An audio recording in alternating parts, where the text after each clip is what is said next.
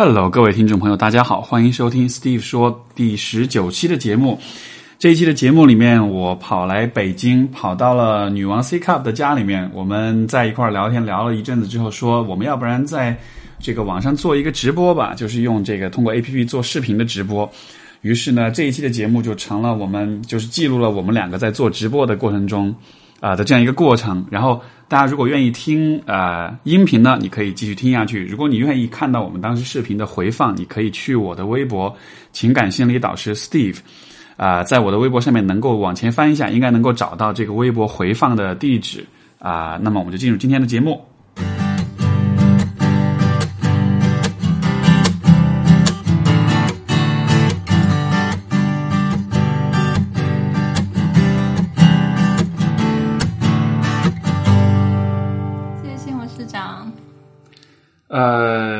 就先跟大家打个招呼吧，就是、大家好，这是我们家楼下理发店的 Steve 老师。这个，我我我我今天是第一次意识到这个，因为现在说什么做什么都是叫老师啊，对所以很容易被归结为老师这个。呃 anyways，然后呃，Steve 总监，造型总监，嗯。呃，我刚才说什么来着？哦，我们今天的节目是一开始我们俩在聊天，然后就说到呃情感问题，大约就分成这么几类，就是找不到、追不上、快分了放不下。然后好像在每一个阶段呢，我们又能有一些很典型的、很常见的问题会出来，所以说我们就很即兴的临时想到我们做个在线直播，然后也算也也想看同时也在 Steve 老师的脸已经有弹幕了，嗨，Hello，大家好。你不如就凹就这样讲好了。这样，呃，对对，我，们俩就挤满这个屏幕就可以了。我把脸往后缩，人家这个嫌我脸小。这个屏幕上刚好所有的这些全部就飞到我的鼻子里面去，感觉我好像是在 我飞草，然后就嗨了那种感觉。人家希望你靠近一点。对对对是我们俩靠近一点点吗？屏幕 CP 有没有？对，那个，然后在听，如果在听录音的这个节，呃，在听这个电台节目的朋友们，我们同时在这个节目，我们同时在那个手机上在呃做这个在线直播，所以说我们会有很多关于这个直播的这些小玩笑这样的。对呃，那那回到我们今天的正题，就是说，刚才我们说到我们有这么一些很常见的问题，所以说我就想我们可以凑到一块儿来去聊一聊这样的一些问题。然后这些问题是我们两个经常在就是说，呃，答疑解惑的过程中会遇到的一些状况。然后呢，有很多人都在问，所以很具有代表性的一些问题。所以我们也许是从这样一些问题，就是这个天马行空的去扯一些关于情感的一些话题吧。所以我们可能可以稍微慢一点，因为其实你看现在直播人数才七千多人，以我这么红的程度，不可能才七千多人，对不对？啊、o k 要要跟大家介绍，就是这个，如果因为有一些听众可能不了解女王 C Cup 啊，他现在的不可能有听众不了解女王 C Cup 好吗？已经多少四百万粉了是吗？四百零一万，啊，天哪！我我感觉我在里面就是一个战战五渣，你知道吗？就是完全没得比了。Steve 老师作为一个理发师总监，粉丝数还不还不错的，现在是多少？我的我的粉丝就是在我那儿，在我们理发店办了会员的所有的这些中年大妈们，然后他们都说很喜欢我给他们理发。对，Steve 老师露脸露脸，看到没有？谁要让我露脸啊？好多啊，哦，嗨，大家好，大家好。还是就凹着造型讲吧，练一练你的腰啊。我的我是，然后现在我是在我们是在北京，我是专程过来跟我们的这个女王大人才不是专程来找我的。你你是呃四分之一的原因，因为哦因为有四因为一共有四位嘉宾，我我打算录节目的，但是我我可以分多分配，你可以分配到三分之一，就多一点，其他人云一云了，这样也 OK 的，对吧？所以所以是怎么样？我们要等多一些人进到这个直播里面。多一点吧，因为现在人还好少，到八千多，等下可能后面的人会错过你一般直播会有多少人？几万吧。因为我也没有玩过这种直播，哦，所以但是其实我们今天直播时间跟平时直播时间不太一样。对这个时间其实周六晚上六点钟，我刚才还在担心会不会影响大家约会了。不会了，大家都是单身狗，没有会可以约。啊、或者说，其实约会的时候一起看我们的节目也是很棒的，因为有可能你听完节目之后就意识到你真的不喜欢你旁边这个人，你们的三观真的很不一样，然后就 有呃对对吧？是有这种可能性的。所以这个其实可能不太需要看了。所以所以就是如果对，就是就是有些节目是有这个呃家长限制，就说注意小孩子不要看。中国没有了，呃，对，就是比如我就举例子嘛，像这种 PG PG 十三啊这样的，这个节目是最好不要情侣一起看，因为看完有可能导致分手。我们不负责哈，先提前 打好这个招呼。对，太多了，情侣根本没空看你。呃，也不一定，因为现在很多情侣其实谢谢口碑，谢谢 Johnny，哦，OK，就是就是就发生什么了？就是在送礼物给我了，给主播刷礼物。你回去之后也可以给我刷礼物，这些礼物又能用来做什么呢？换钱，哦，是吗？差不多就是给主播打赏的意思了。哦，OK OK，那算了吧，就你你留着吧，哥不缺钱。没想给你啊。OK，现在现在多少人？快一万人了。哦，现在一万人了。这是什么？这是 Doreen 送的什么熊？嗯，啊、o k 还有你说点亮是什么意思？就是其实就在旁边这里不停的给你点亮，这样你的人气会高一点嘛，看着会开心一点，有很多人在看。所以好像是个心理作用。我其实不太知道了，但我觉得说好像应该有用吧，不然女主播们干嘛一直都在讲说谢谢点亮？哦，是这样的，有意思。男生的脸只能看到一半，是只能看到一半啊，因为我脸比较大啊。如果全部看到的话，我觉屏幕就被得好像可以。把屏幕往这边移一点，你你确定吗？我确定，像这样对对，我头发这边可以出去的。嗯哼，OK。哦，我知道是谁了。有人说大，有人说是我前同事，我我知道你是谁了。Hello，你好。就对，横过来不行啦，横过来，同学们，我们看不到你们讲的这些话的。嗯有人说好像你一个同学，女王长得好像我，好多人讲，还有人讲说我长得像班主任。嗯，什么时候的班主任？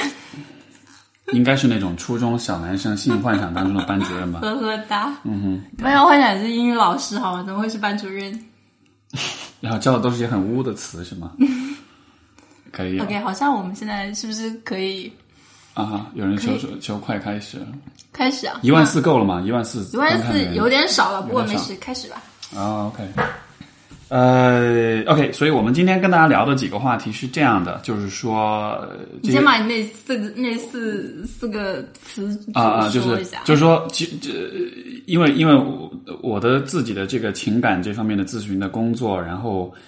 呃总结下来，我觉得大多数人都是在这四个状态里面不断的循环，不断的这个就是呃就是不断的循环是什么什么四个状态，就是找不到、追不上、快分了和放不下。所以说，我们从每一个阶段里选出来一个很经典的、很常见的问题，然后我们俩去呃探讨一下。呃，有人问这是男朋友吗？啊，我我我很想做，但是啊来晚了。可能是离婚之后的男朋友。当然对，所以嗯，我已经拿了号了，各位不要来抢抢抢位置了。没关系，大家还可以继续排队拿号，然后等我离婚。嗯哼，然后呃，我我们选了这样的几个问题，我们就一个一个来讲好了。第一个就是最常见的一个烂大街的，其实每一次遇到这个问题，我都会有一点点不想回答，但是呢，我们就今天一劳永逸的把这个问题都回答掉，就是我们应该选条件合适的，还是有感觉的？呃，你有你遇到这样问题，你会怎么办？呃，因为很多人会问说啊，我现在比如说生活中有一个是我很喜欢的、很有感觉的，另外一个人可能是比如说家里介绍的，然后刚好条件各方面很合适，然后工作背景然后什么也不错，人门当户对怎么样？然后我应该选谁？我觉得根本就是你肯定也要看一个人他到底他他特别看重是什么。嗯，我觉得很多人他是觉得说，呃，对这方面我我我觉得物质是很需要的，所以我觉得说物质应该要选那个条件合适的。但其实他对亲密关系的要求，你知道，你知道现在对亲密关系的各种这种描述也好，我们的一些倡导的价值观也好。你根本无孔不入的，你总是会觉得说，对啊，亲密关系应该是这样的嘛，应该是我们两个相爱嘛，应该会有很多这种亲密啊，会有性上面一些激情啊，我就会觉得说，你你本身选的那个对象，他可能根本就不符合你这个方向的，就是你在一个你本身选的这个对象就是错误的，你在这个错误的地方，你想要去结出你所期望那个果实，我就觉得有点不对。所以就好像是说当下做的选择，呃呃，你会觉得它应该是达带来某一个特定的结果，但实际上未必。对，而且我觉得，其实如果说你要去抵抗我们现在一些对亲密关系这种理解也好，这种理念也好，嗯哼，太难了。嗯哼，嗯哼，你你就没办法抵抗，因为大家都在跟你讲亲密关系就应该是这个样子的嘛，你就很难去抵抗这个东西。是，但是说对财富这个东西的这个观念，大家其实反而是在越来越看清的。就觉得说不一定说条件非要多么的说有钱物质上多么合适，因为这些东西可以是后天改变的。嗯哼，但很多东西，比如说你对他一开始就没感觉，嗯哼，嗯哼，你后面这感觉超难培养的。对，就是说，但不，但是但是其实又，我我觉得还是会有一些人会有这种侥幸的心理，说，也许我们可以培养感情，也许这个相处一段时间之后，而且我觉得很多人，他们首先是最开始是觉得说，我跟这个人在一起挺开心的，嗯但是他们分不清说跟这个人在一起开心。是爱还是一种什么感情？因为有可能你跟其他异性在一起，你也很开心啊。拜托，跟异性在一起，你就是会容易开心嘛，对吧？嗯，因为因为因为让我我不知道啊，站在我的个人的角度，我觉得让一个人开心好像也不是特别难的一件事情。不难，我觉得两个人不要去搞一些什么特别有争执性的话题，大家在一起约会的时候开开心心，想吃什么吃什么，想玩什么玩什么，聊一些大家都有兴趣的话题，你很难不开心嘛，对吧？我我觉得只要你不冒犯一个人，对不让他感到发火或者生气，其实基本上你们俩的相处就已经让人感到比较平和了。只是现在对，可能有有些朋友这样的事情也比较难做到吧，因为有可能一说了什么话，立刻就会啊，就是我觉得其实反而是情侣在一起，其实可能你会涉及到一些原则性的问题中，你会感觉说不太开心的，对对，比如说某个，比如说是生孩子，我本来想说王宝强这样的事还有，比如说讲避孕这件事情，很多人男生就是会。啊女生就会觉得说你为什么不愿意戴套？你不戴套根本就不爱我嘛。那男生就说戴套就不爽嘛。那两个人其实会不会就在这种地方不开心？因为这个不开心可能是女生觉得说，他别的地方都对我特别好，我就是这个地方 怎么？说到这个，我就是之前我这个也好经典。对对对，之前这个说到这个之前，就是我有一个有有一个之前的一个那个电台的访谈的那个呃一个嘉宾，他就跟我分享一个故事说。啊、一个女生，她大概就是说是呃性经性性经验没有那么多，所以说她跟她的男朋友发生经验之后，就发生关系了之后，然后呃他们俩就各自回家，回家之后，然后男生本来就说是啊，我回头会发信息给你，会怎么样，然后后来就就没有发，然后这个女生就来找那个我访谈那个嘉宾，就问他说。他是不是不爱我？他是不是渣男？他是不是这个玩弄了我的身体或者怎么样的？然后好像就好像好像就在那一刻，你必须要得到一个很清晰的答案，你才能够安心的样子。但是就其实刚刚我们说这个条件适合选条件合适人还是选有感觉的人，我会倾向于觉得人可能会高估自己的判断，就是说，对，就是说。好像我们总会觉得，我当下对这两个人的认识一定会持续下去。我对这个条件合适的人的感觉，以在未来也是这个样子。我对这个有感觉的，就就怎么说？就是其实很多时候你会发现，你跟一个所谓的有感觉人在一起，这种感觉也许未必真的会像你想象的持续很长的时间，因为这种感觉也许就只是当下一小段时间里面两个人相处的时候。因为所有的因素刚好都很碰、很凑巧的就放在一起，所以说才会有一种有感觉的这种状态，但是真的会持续就是吗？我觉我觉得其实嗯，不一定是说感情一定要持续到天荒地老，嗯。但是说如果说，我觉得其实爱的瞬，爱的都是一些瞬间嘛，嗯哼。就是我特别确定我爱这个人，我对这个人很心动，嗯哼。那是一个瞬间，嗯哼。但是再到确定自己爱对方那个瞬间，再到确定自己不爱对方那个瞬间，中间是很多个不确定的。就是我们也会怀疑自己还爱不爱他，或者说我是不是不爱他了。就是我会觉得说，在这个过程里面，当我们到了那个不确定的时刻的时候，如果我们前面有那个确定的爱的时刻，到后面去解决，你有一个情感基础的。我们两个如果说要去修复关系，或者说要去重拾一些爱的火花之类的。你有这个基础在，你是不是比较容容易有这个动力呢？那如果一开始就没有，两个人就为利益结合，我就会觉得说，就有点不对劲，嗯哼，好像那种动力会少很多。对对对，好像你说那种就是你怎么判断你是否爱，就好像我觉得我怀疑我是否还爱一个人，其实是爱一个人的一部分。就这种怀疑是有时不时的都会冒出来的，但是好像重点不在于你永远不会怀疑你是否爱一个人，而是在于每次你怀疑之后，你后面你其实还是能在生活中、在关系中找到那些时刻，就是你会意识到，其实我还是很爱这个人的。我我我自己的经验就是，即使我跟我的前任分了之后，但是当我比如说看到他经历到一些事情，或者说他工作比较忙或者怎么样，我还是会有那种，就是也许这不是情人之间的爱，但也许是一种一个朋友对另一个朋友的这种爱，就你就你还是会想要去设身处地为他着想，然后会担心他，然后会，你懂我意思吗？就是就是我们怎么判断我们爱一个人，呃呃，我们判断我们是否爱一个人，其实都是我们需要去在我们的经历中，在我们的回忆中去找那些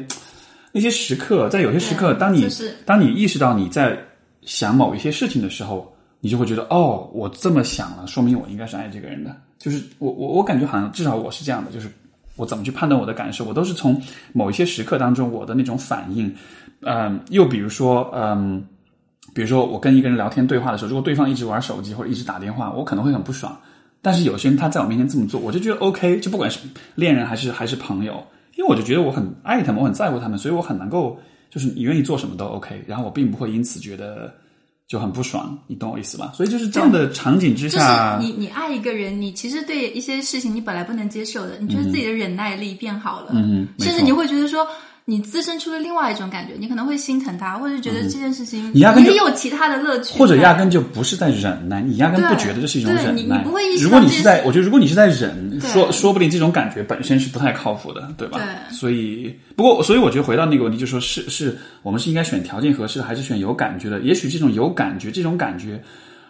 呃。或许不是用某一刻的感这种感觉去确定，也许你跟他在一起持续的有感觉，或者说即使你们遇到一些矛盾挑战，遇到一些问题，还是会有这种感觉。对哎，我觉得这样的这样的感觉其实是蛮难得的。所以我我我会觉得说，其实可以把这个过程拉长一点，对不要太急于去确定关系啊，去下一些重要的决定，是是，谈久一点。只是只是说，可能很呃感情本身是一个比较易变的、比较浮动的东西，所以说我们可能会很渴望找到一些确定的、一些明确的，甚至是可以量化的一些东西，来帮我们去得到一种稳定感、一种安定感。但实际上，我觉得情场老司机对情场老司机们来说，可能那种不确定感反而会成为一个怎么说呢？我觉得是一件很美妙的事情。其实，就是呃，我觉得对感情里面跟人生也有点像，嗯人生如果一眼望到头，你也会觉得说有一点点嗯乏味。不过，不过，但是又反说回来，我觉得也不是每一个人都想要那种充满对对对，发现、跟探索、跟精彩的生活，也也我觉是有。得其实呃，蛮多人其实，在感情里面会希望说，就是嗯呃，大致是稳定的、安定的，有一个安全感、归属感在里面。但是小小的地方有一点波折是 OK 的，甚至说你有可能会因此探索到另外一个地方的自己。所以好像这这，所以好像这就是一个稳定和风险之间占比的问题。所以选合适条件合适还是选有感觉的人，也许这就要取决于你自己对于稳定和对风险的需求到底有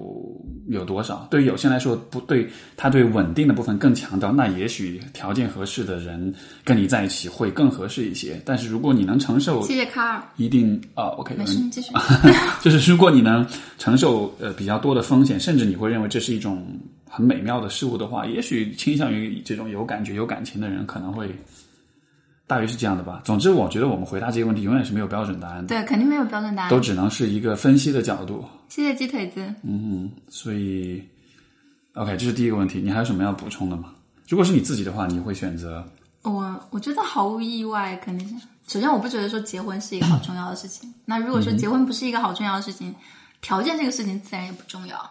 OK，对，我觉得说呃，我是那种想要说谈很久的恋爱的人，想要去感受恋爱这个感觉的这个人，所以我会觉得说没有其他的选项，只能是说选条件，那选那个感觉有的有的人。嗯嗯，你呢？我我的观点可能会，呃，不是我的观点会稍微整合一点，就是说，可能比如说从我个人的角度来说，我会对什么样的人有感觉，嗯，因为如果呃，比如说和我有类似的，比如说人生经历或者教育背景，或者说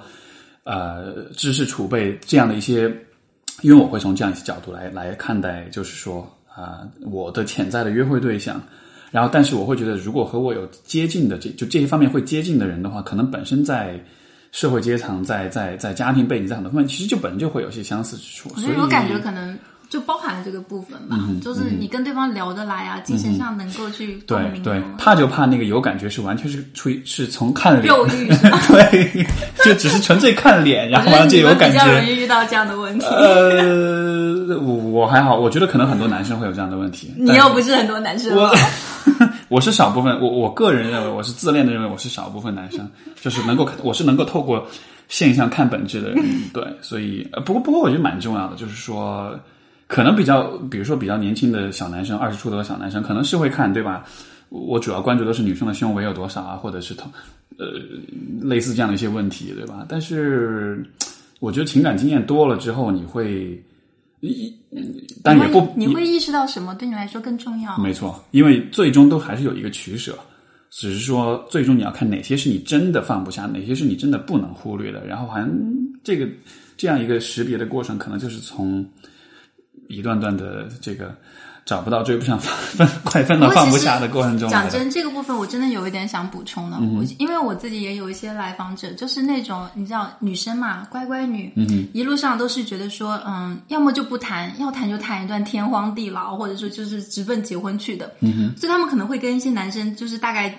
接触一下，看说不行，我们肯定不能结婚，所以就放弃，就根本不去开始。那么或者就是说，感觉就是考察一下，了解一下，就觉得说，嗯，不行，这个男生我可能就是我不想浪费自己时间去做这些。我就觉得其实我们就是很多年轻人呐、尤其是女生，其实可以考虑说，嗯，多尝试一下，就是不要说要等到那个唯一适合的人。我觉得爱情这件事情，恋爱这件事情。也有点练习的。如果说你对这个事情、对自己的感觉了解的更清楚，你更知道自己恋爱是什么状态，你更了解自己到底爱不爱这个人，嗯可能是通过一些练习来的。你可能会慢慢能够更了解自己，然后而且在这个恋爱过程中，你也可能会被对方所改变。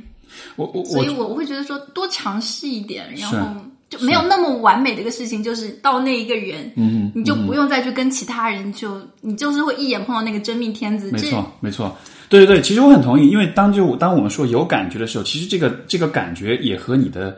相当于是鉴赏能力有关系，就有点像是说，比如说你去，如果你是艺术爱好者，你是古典乐爱好者，然后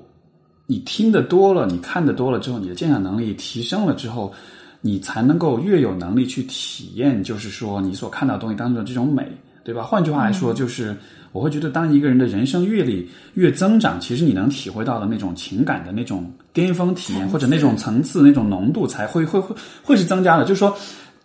二十岁的时候爱一个人爱到极致，和三十岁和四十岁爱一个人爱到极致的时候，那种体验是不一样的，对吧？是是会越来越对呃深，越来越深刻，越来越细分，越来越越来越具体，越来越生动的。所以说。嗯，对，所以我觉得这个问题也有一个可能，就是说从生命阶段来说，你是在什么阶段在问这个问题？如果是二十岁的小朋友问说，我选条件合适的还是有感觉的，那肯定是有感觉的。但是，也许你的感觉并不是那么的准确，所以这还得看。我觉得把握自己的感觉，其实可能需要一点说多尝试。对，而且我觉得其实中国中国比较没有这个概念，就是 dating。嗯约会这个概念，大家好像就觉得说，我跟这个男生吃了顿饭，看了个电影，接了个吻，我们就是男女朋友了。那就会把这个是，尤其是又会有人认为女生不应该谈那么多恋爱嘛？你居然谈过四次恋爱，天哪，你怎么那么乱呢？就会我就会觉得这方面其实束缚好深啊。我觉得女孩子其实可以在恋爱的这个时候呢，可以去那个，你知道，就跟对方约定一下，我们现在不是男女朋友，我们现在是一个 dating 的状态，我们是在约会。如果我们到某一个阶段确定可以开始了，我们就正式踏入这个关系。如果说不可以，也请你不要在那个时候对这个有所误解。我觉得这个就很好，我一直也这么做哦。可能可能我会推荐至少三段恋情吧，至少三段，因为以前我有写过一篇文章，就是我发现来找我很多在求助情感上问题的这些朋友，他们都是大约都是三段以下的恋情的这个经验，但是。经验越多，其实你的自我的这个对自己的了解会越多，你的思考和处理问题的能力会越强一些，慢慢的就会。不过我觉得其实啊，因为呃，我之前有看研究，就是女性她学历越高，普遍来讲，她婚前恋爱的次数肯定越多的，而且就是因为这也蛮正常，因为你学生阶段，你其实对因为因为读书的时间比较长，在读书的时候无聊，所以我对谈对，所以就是普遍来讲，你如果说三段，有的女我刚刚已经看到屏幕上有女生说完了，我已经三段了，就是这这就是一个自我设限，有没有？有的女生看到天哪，我已经谈了三段，我是不是好乱？不对不对，应该应该反过来，应该恭喜你终于达标了，对。对，我就觉得说，其实嗯，应该就是可以多谈的嘛，嗯就是而且现在女性她受教育的机会，嗯。也慢慢多一点了，就是他可以去追求更高的人生，在他结婚之前，不管是学业、事业也好，嗯，而且所以其实你有很多段恋爱的话，很正常啊。而且我觉得反过来，其实对男生来说也是一样的，就是说，嗯，当然很多男生会有点从那种炫耀的角度，我谈过几个女朋友，然后就，但是男女这方面挺不一样啊，的，挺不一样的，对，女生就觉得谈恋爱有一点点羞耻，有点怎么样？嗯男生就会觉得我很帅，有没有？我很厉害，有没有？对，不过我觉得，但只是从男性的心理的角度来说，其实有更多的情感经验，或者说应该是不管是分男生还是女生，我觉得情感经验越多，其实你对自己的就是说啊、在情感当中的很多心理、你的感受、你的情绪是怎样做反应的，包括我刚才说这个问题，我们是否应该选，就是我们应该选条件合适的，还是有感觉的？这个有感觉这三个字，其实。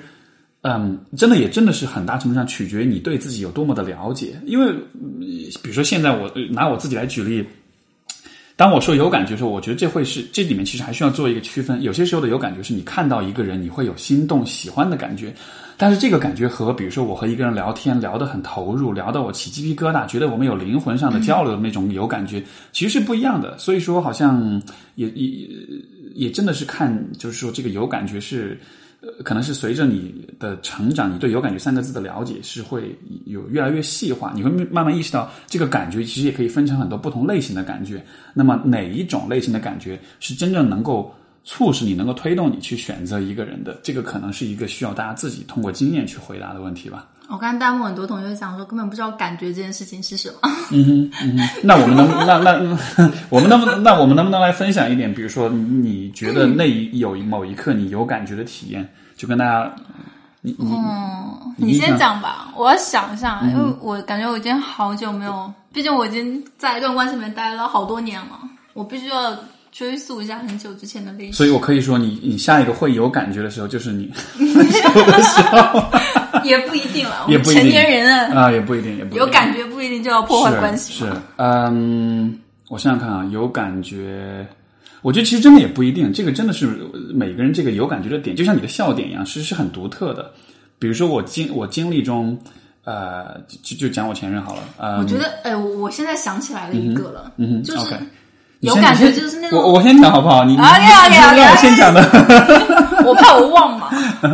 OK，嗯，我我现在想起来有两个有两个场景，一个场景就是有一次我跟我前任在大街上走，当时他就是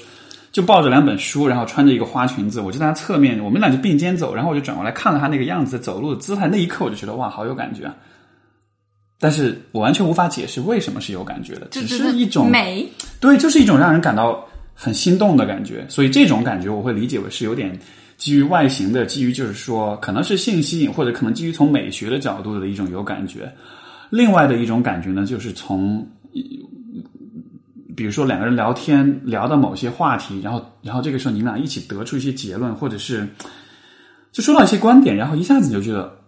就真的是心里面会有那种咯噔一下，就不就是是好积极的咯噔，不是那种很糟糕的，然后然后就。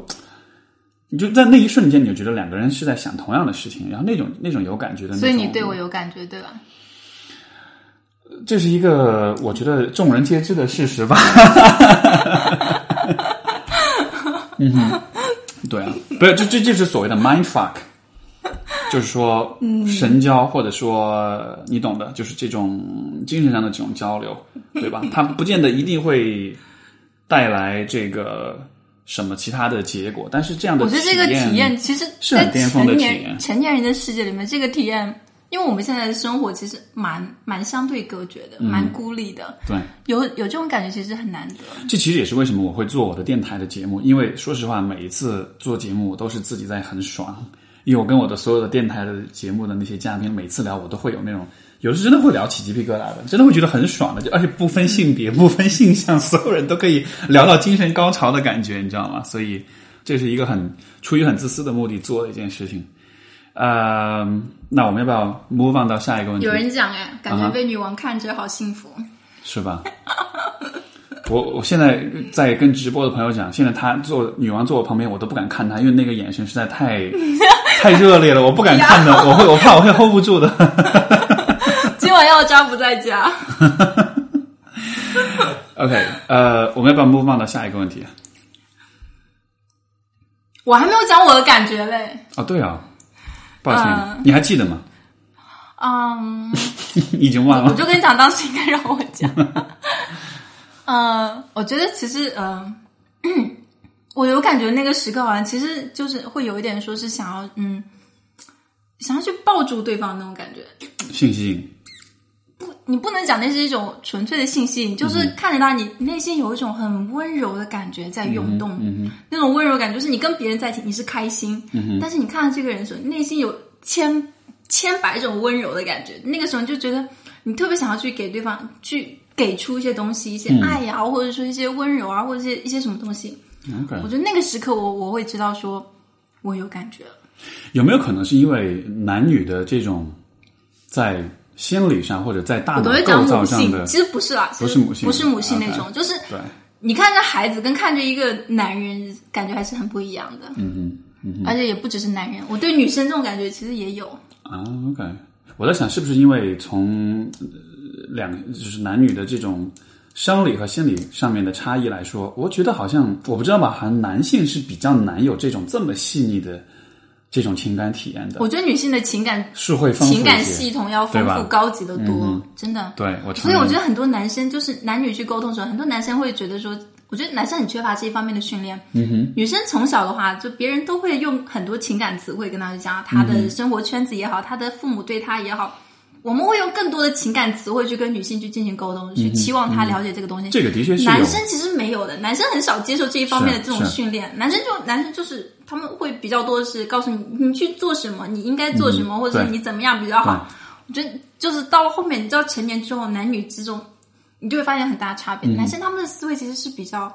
比较那种，目标导向的。对对对。我觉得这个我觉得这个也是和，就是说，从我们如果从进化进化论的角度来说，这会是有关联的。就是说，在这个呃，在远古时代，男性的主要的进化这方面，我倒是我倒是不太了解，因为我比较多是社会方向的啊当然是就是我就觉得是社会学习这方面其实影响很大。那也是因为你会强化男女的这种性别角色，就是说女性她的对，我们会认为女性更懂这一方面，而且我们也会觉得说，女性在社交这一块或者人际关系处理这一块、情感体验这一块，呃，懂得更多，呃，对她是更有益的。其实也，男生做不到这件事情，我们觉得好正常。我觉得，我觉得，我觉得这是一个循环逻辑，就到底是因为女性本身比较擅长做，比如说人际关处理人际关系，然后然后反过来社会才会对他们有更多的期待，呃，还是说因为社会对他们本来就有更多的期待和熏陶，所以才让他们变得，你懂我意思吗？是一个循我知道，环的逻辑。但其实现在就你很难讲了。嗯哼，这方面就是就是因为进化它是一个假说嘛，是，这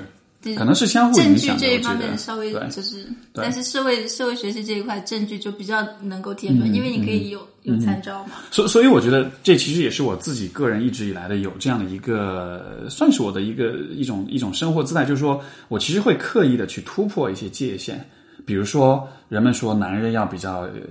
阳刚、比较粗枝大叶一些，女性要比较细腻阴柔一些。但是我想，为什么我不能两种特质都有呢？为什么我不你能？有阴柔的那一面吗？我的职业，我的工作很阴柔啊，做做咨询，这是一个其实非常偏女性化的职一个一个职业啊。所以说，但是但是，就当你拥有了两边的品质都有的时候，这是一种很有趣的体验啊，这会让你觉得你你并不受到你的性别或者任何的身份的这种限制的。其实我我觉得我也有刻意在做这方面的事情，就是哦，所以你开，所以你开始打拳了，对，我是吗？就我会去打拳啊，或者是做一些运动，你知道，就是看起来就是，而且我我会去买男装，就自己穿。我会觉得就是就算很多东西它不应该是放在那里的，就是你合适，你想做嗯做。是，所以所以不断的去实验、去尝试，然后你才会越来越了解你自己，然后你才会，然后当你对人某些人或者某些事有感觉的时候，你才会很有信心说，OK，这个感觉真的是不是因为我不懂行，然后看到莫突然心动，然后这样。我刚看到有人说我是 T，其实我觉得这是一种偏见，就我们会觉得说女生的行为必定跟她的性取向有关系，或者觉得一个女生她穿的比较中性点，她她就是 gay 或者怎么样，我就觉得这很荒唐。就是我们会我们会觉得说，我们不但把性别这个东西给刻板化了，我们把性取向也刻板化了，好像一个异性恋的女性就必定是女人味的或者怎么样，就必须所有方面都有，我觉得好荒唐。嗯哼，人们特别喜欢把制造各种各样的框子，把人塞进去。根本不问你到底是什么。遇到喜欢的人应该怎么办？这是另外一个，嗯，我你我不知道你会不会经常遇到，我会我会有的时候会遇到这样的问题，就是对方这个提问的人跟我描述啊，这个人怎么怎么好，然后问我我应该怎么办？对，这是下一题，这是下一题，第二题就是遇到喜欢的人该怎么办？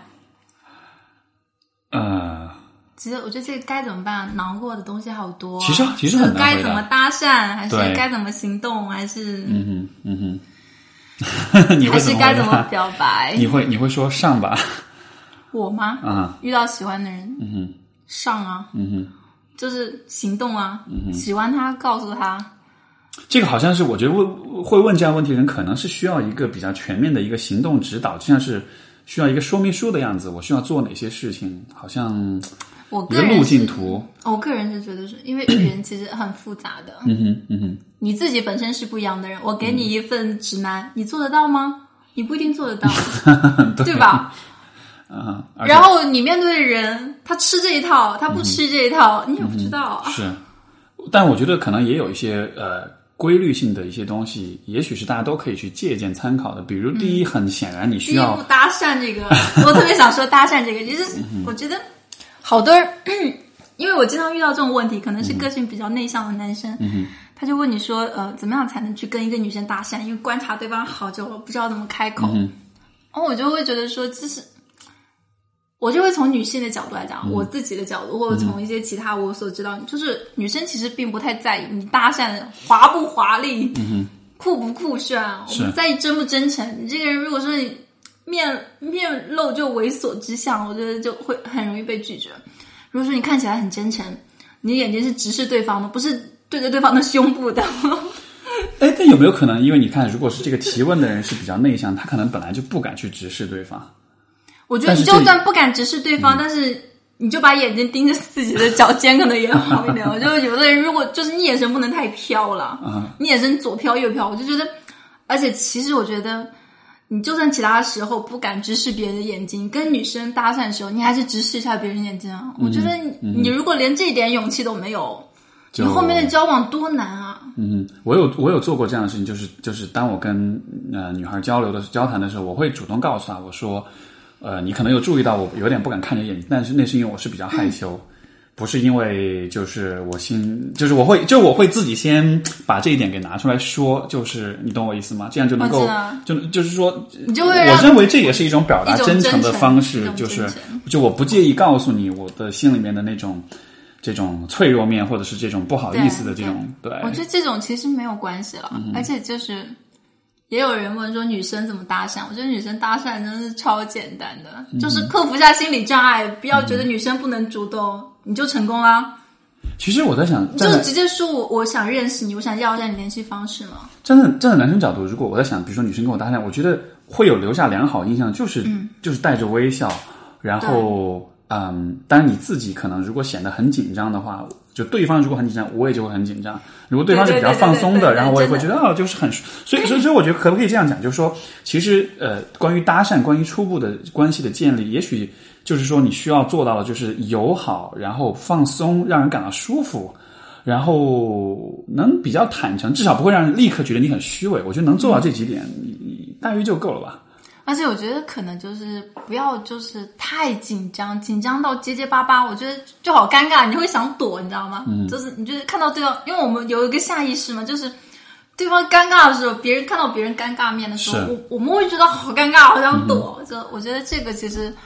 可以练习一下嘛。也也也许这种就是说，如果一个人对自己这种有强烈的情感出来的时候，就会想要逃，这或许是一个。我也不能说它是一个不好的事情，但是我会觉得这也许会影响到两个人之后的相处，因为，因为就是说，如果你习惯了对强烈的情绪都有逃避的话，那么你们两个人在之后相处的时候，不管是积极的还是消极的情绪都会有，而且都会很强烈。这样的情况下，你如果本我能选择逃避逃避，就逃避消极的那个比较多，就是想避免一切争吵，就是看到争吵就觉得嗯好害怕，我要躲开，然后要避免，就赶紧认错或怎么样，就是是。这问题根本没有解决，因为他根本不觉得自己错了嘛。嗯哼，现在我比较多的是那种，如呃，这就是我个人的经验来说，就是如果是有什么人能让我感到很强烈的情绪，不管是什么情绪，我其实都会很嗯怎么说呢？就觉得好难得啊，就是有这样一种你年纪已机会，经够大了我 年纪已经够大了。你年纪已经够大了。对，比较比较年轻一点的朋友，可能就是会敏感度会高一些，什么事儿都会一惊一乍的。但像我这样就，根本不叫一惊一乍的，那叫有活力，有活力。充满生命力，能感受到这世间的情绪。而你已经太老了，我已经垂垂老矣就是就他的那边。经不不不，这个叫做经历了这个经历了沧桑之后呢，你就会 你的这个你的这个的你的你知道这个你这番话讲完之后，可能没有桃花运了，知道吗？没关系没关系，就没有就没有了吧。对，本来也就桃花运太多了，其实也不好，对吧？因为你是不是有太多这个困扰？呃，其实没有，真的没有。我的桃花运从小就不是就是很糟糕的，因为比如说小，你知道学校学生时代每一个班上都有那种就是班花啊，都有一小一小撮最受欢迎的男生和女生，然后我是我跟这样的人是从来绝缘的，所以呵呵，你呢？你是这样的吗？我，嗯我不知道哎，你不知道？我不知道我是不是班花，那我觉得我应该不是吧？长成这样也能当班花，嗯哼。就 没有太关注这件事情。毕竟我是学霸来的，OK，所以这是你的身份的主要的这个对，我觉得。主要标志是、嗯是学霸这个标签。就小时候，可能我我觉得我这方面挺迟钝的，其实。嗯，OK，我们刚才说到遇到喜欢人怎么办？刚才我们说的是呃这个搭讪的问题，还再往后呢？再往后会怎么样？哎，我觉得有一个显而易见你需要做的事情是去尽量创造和这个人在一块儿的时间，就不管是独处还是，就是说，心理学上有个理论，就是说讲这个，这个其实被用在政治竞选里面，就是就是就是 面孔越熟，对你越熟悉，你有越多的 exposure，就它是它就是叫 exposure 呃 theory，它就说你有越多的呃，当你越多看到这个人，你跟他越熟悉，你对他的亲近感就会越强。所以很简单，如果你喜欢一个人，你就尽量多跟他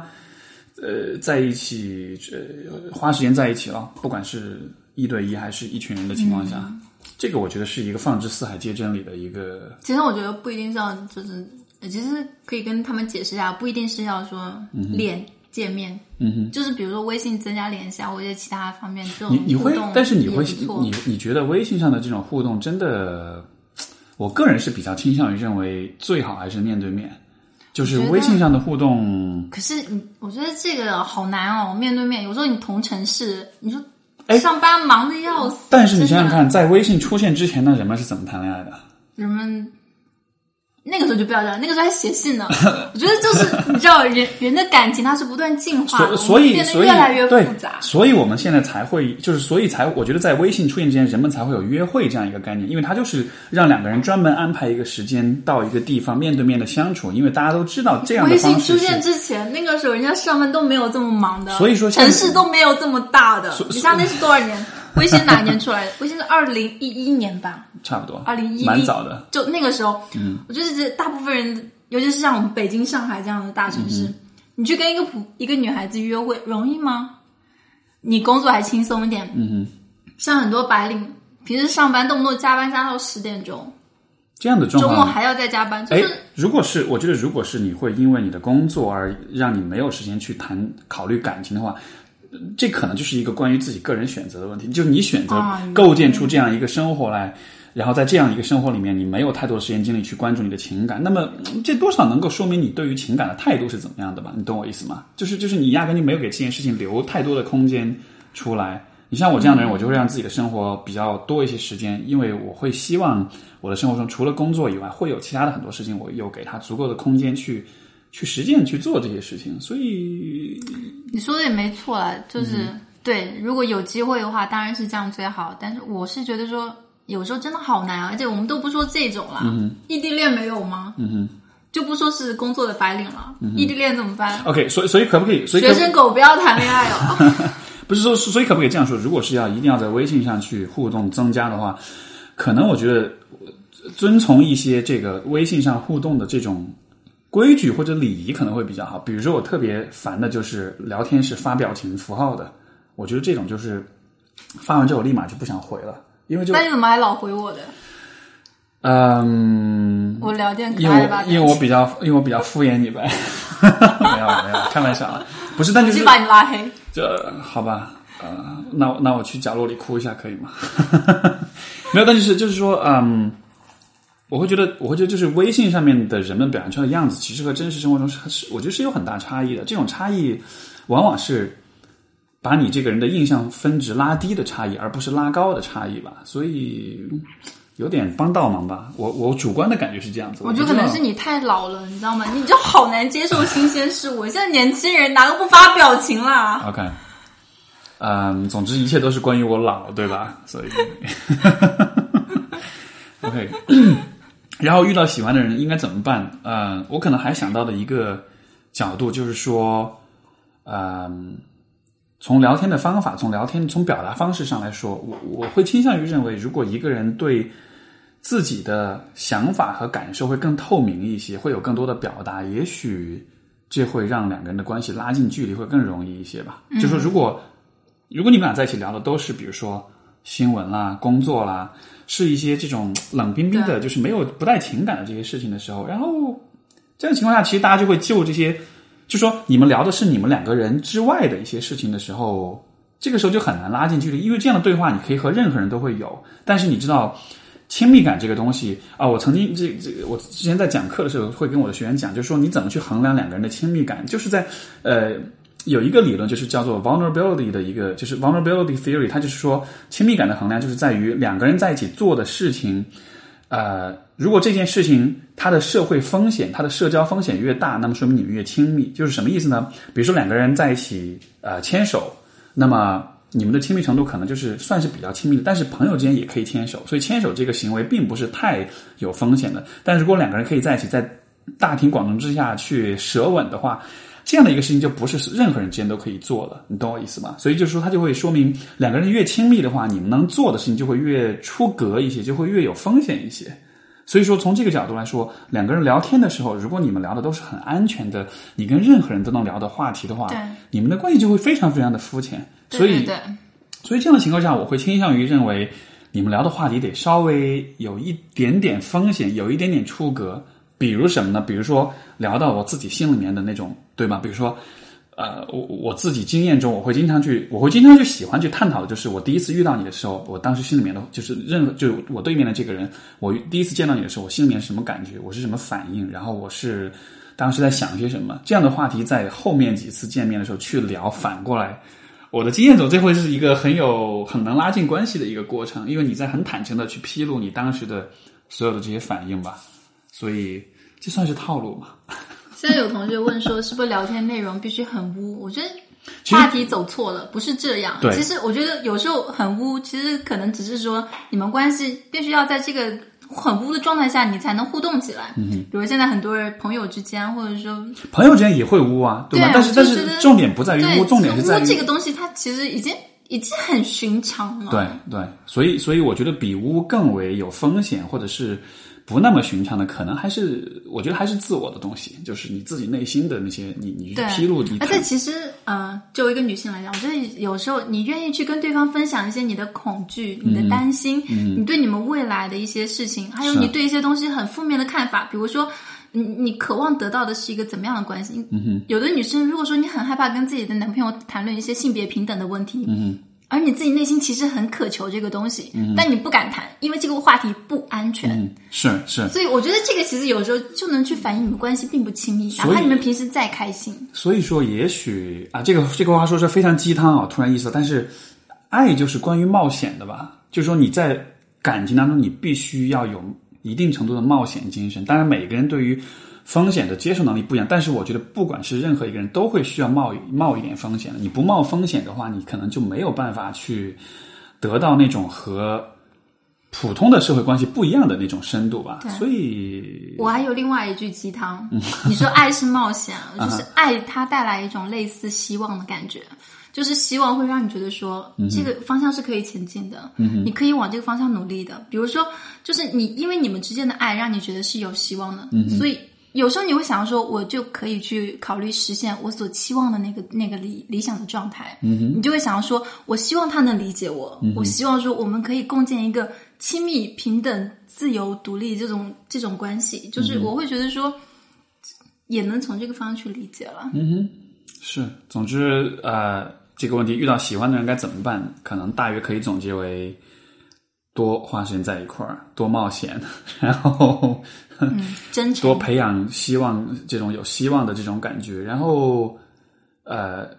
关于真诚啦，关于礼貌啦，关于尊重啦，这些我觉得其实是基本的一些底线吧。你在这个基础之上，在让人不讨厌的基础之上，再多花一些时间在一块儿，然后大家能够比较冒一点小风险，比较坦诚的表露自己，其实这样的状况就已经是 有有同学讲说，男女朋友最怕聊三观。我觉得怕聊三观，以后你们就很有可能在三观上面出问题。嗯三观三观怎么聊呢？但是就比如说，其实呃，也许是从一些事件我觉当中来，得是从社会议题切入吧你们是生活中的事情，或者说一些新闻上面的事情，你你们各自发表自己的看法。就是有的人会很害怕去发表这一方面的看法，因为脑子里面会有一个有，你知道他会有一种预感的。是哇，好吧，他是直男。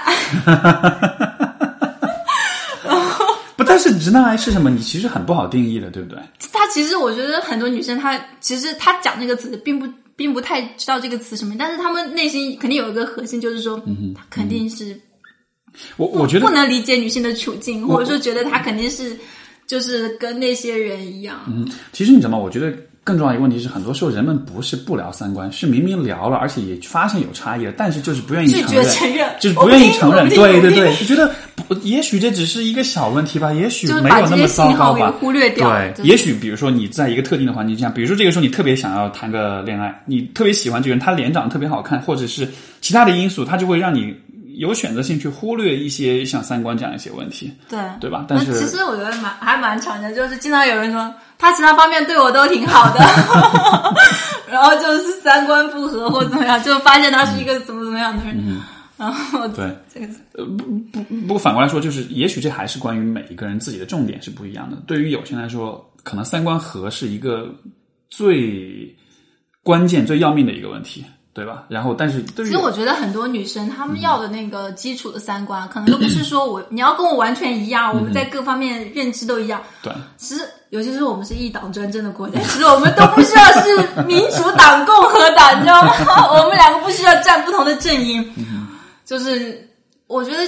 其实可能很大一个部分就是他是不是尊重女性。嗯就是我觉得很多女性她女性她要的三观正这个、或者三观和，嗯她就是想知道我的男朋友他是不是一个尊重女性的人，但有时候他又好怕听到真相，我不听，我不听，我不听。我我我这里面或许还有一个角度，就是说，嗯，其实人与人间总会有差异的，不管是三观的差异，还是任何方面的差异，我觉得都会有。但是，我觉得当这种差异产生的时候，也许我们不是说就直接就切断了这种对话跟交流，然后拒绝去听对方的想法，因为我觉得。嗯，我的经验当中啊，比如说我跟我的之前的伴侣也好，跟我的父母也好，尤其跟我的父母，但我我们在差异上会有很多的这种，就这关系三观上会有很多的差异，但是我跟他们之间的关系能够做到比较平衡、比较比较比较和谐，我觉得很重要一点是在于，即使你们有差异，即使你不同意他的想法，但是你会愿意花时间去了解，就是他是怎么他是怎么样得出今天的结论的？因为每一个人有他的来，他的过往的经历，他的生命故事，让他有了塑造了他今天这样一个人。所以我觉得理理解一个人，他是就是英文里面有一个词，一个说法，就是 where you're coming from，就是你以前是从哪里来的。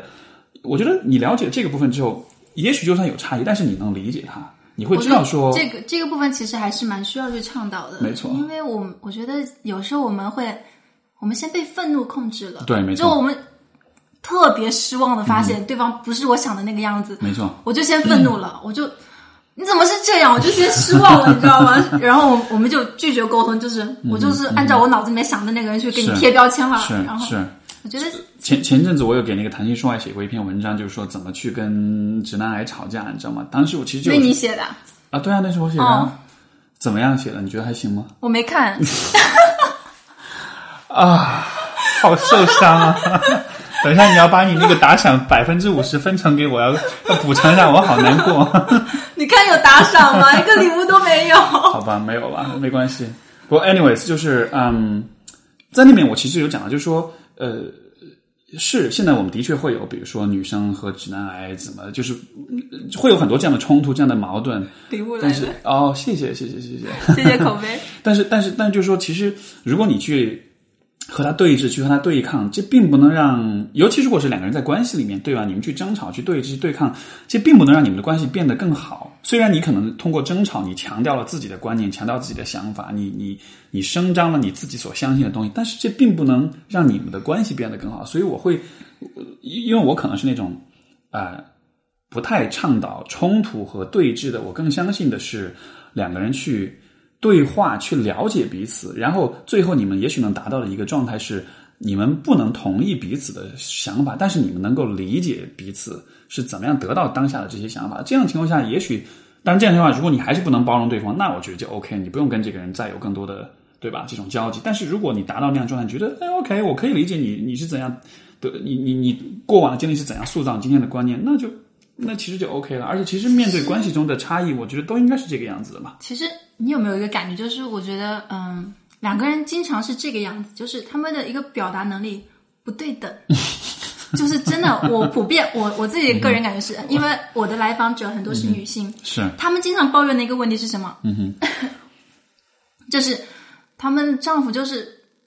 沉默，你知道吗？嗯哼，沉默应对。嗯哼，他们就是说无数遍，把自己的观点、自己的感受去表达无数遍，然后他的伴侣沉默以对。嗯哼，就是他说，我不知道他是不在意这件事情，还是他不知道如何去表达。嗯哼，我觉得在这一方面，其实很多人没有像你跟我一样，我们两个男女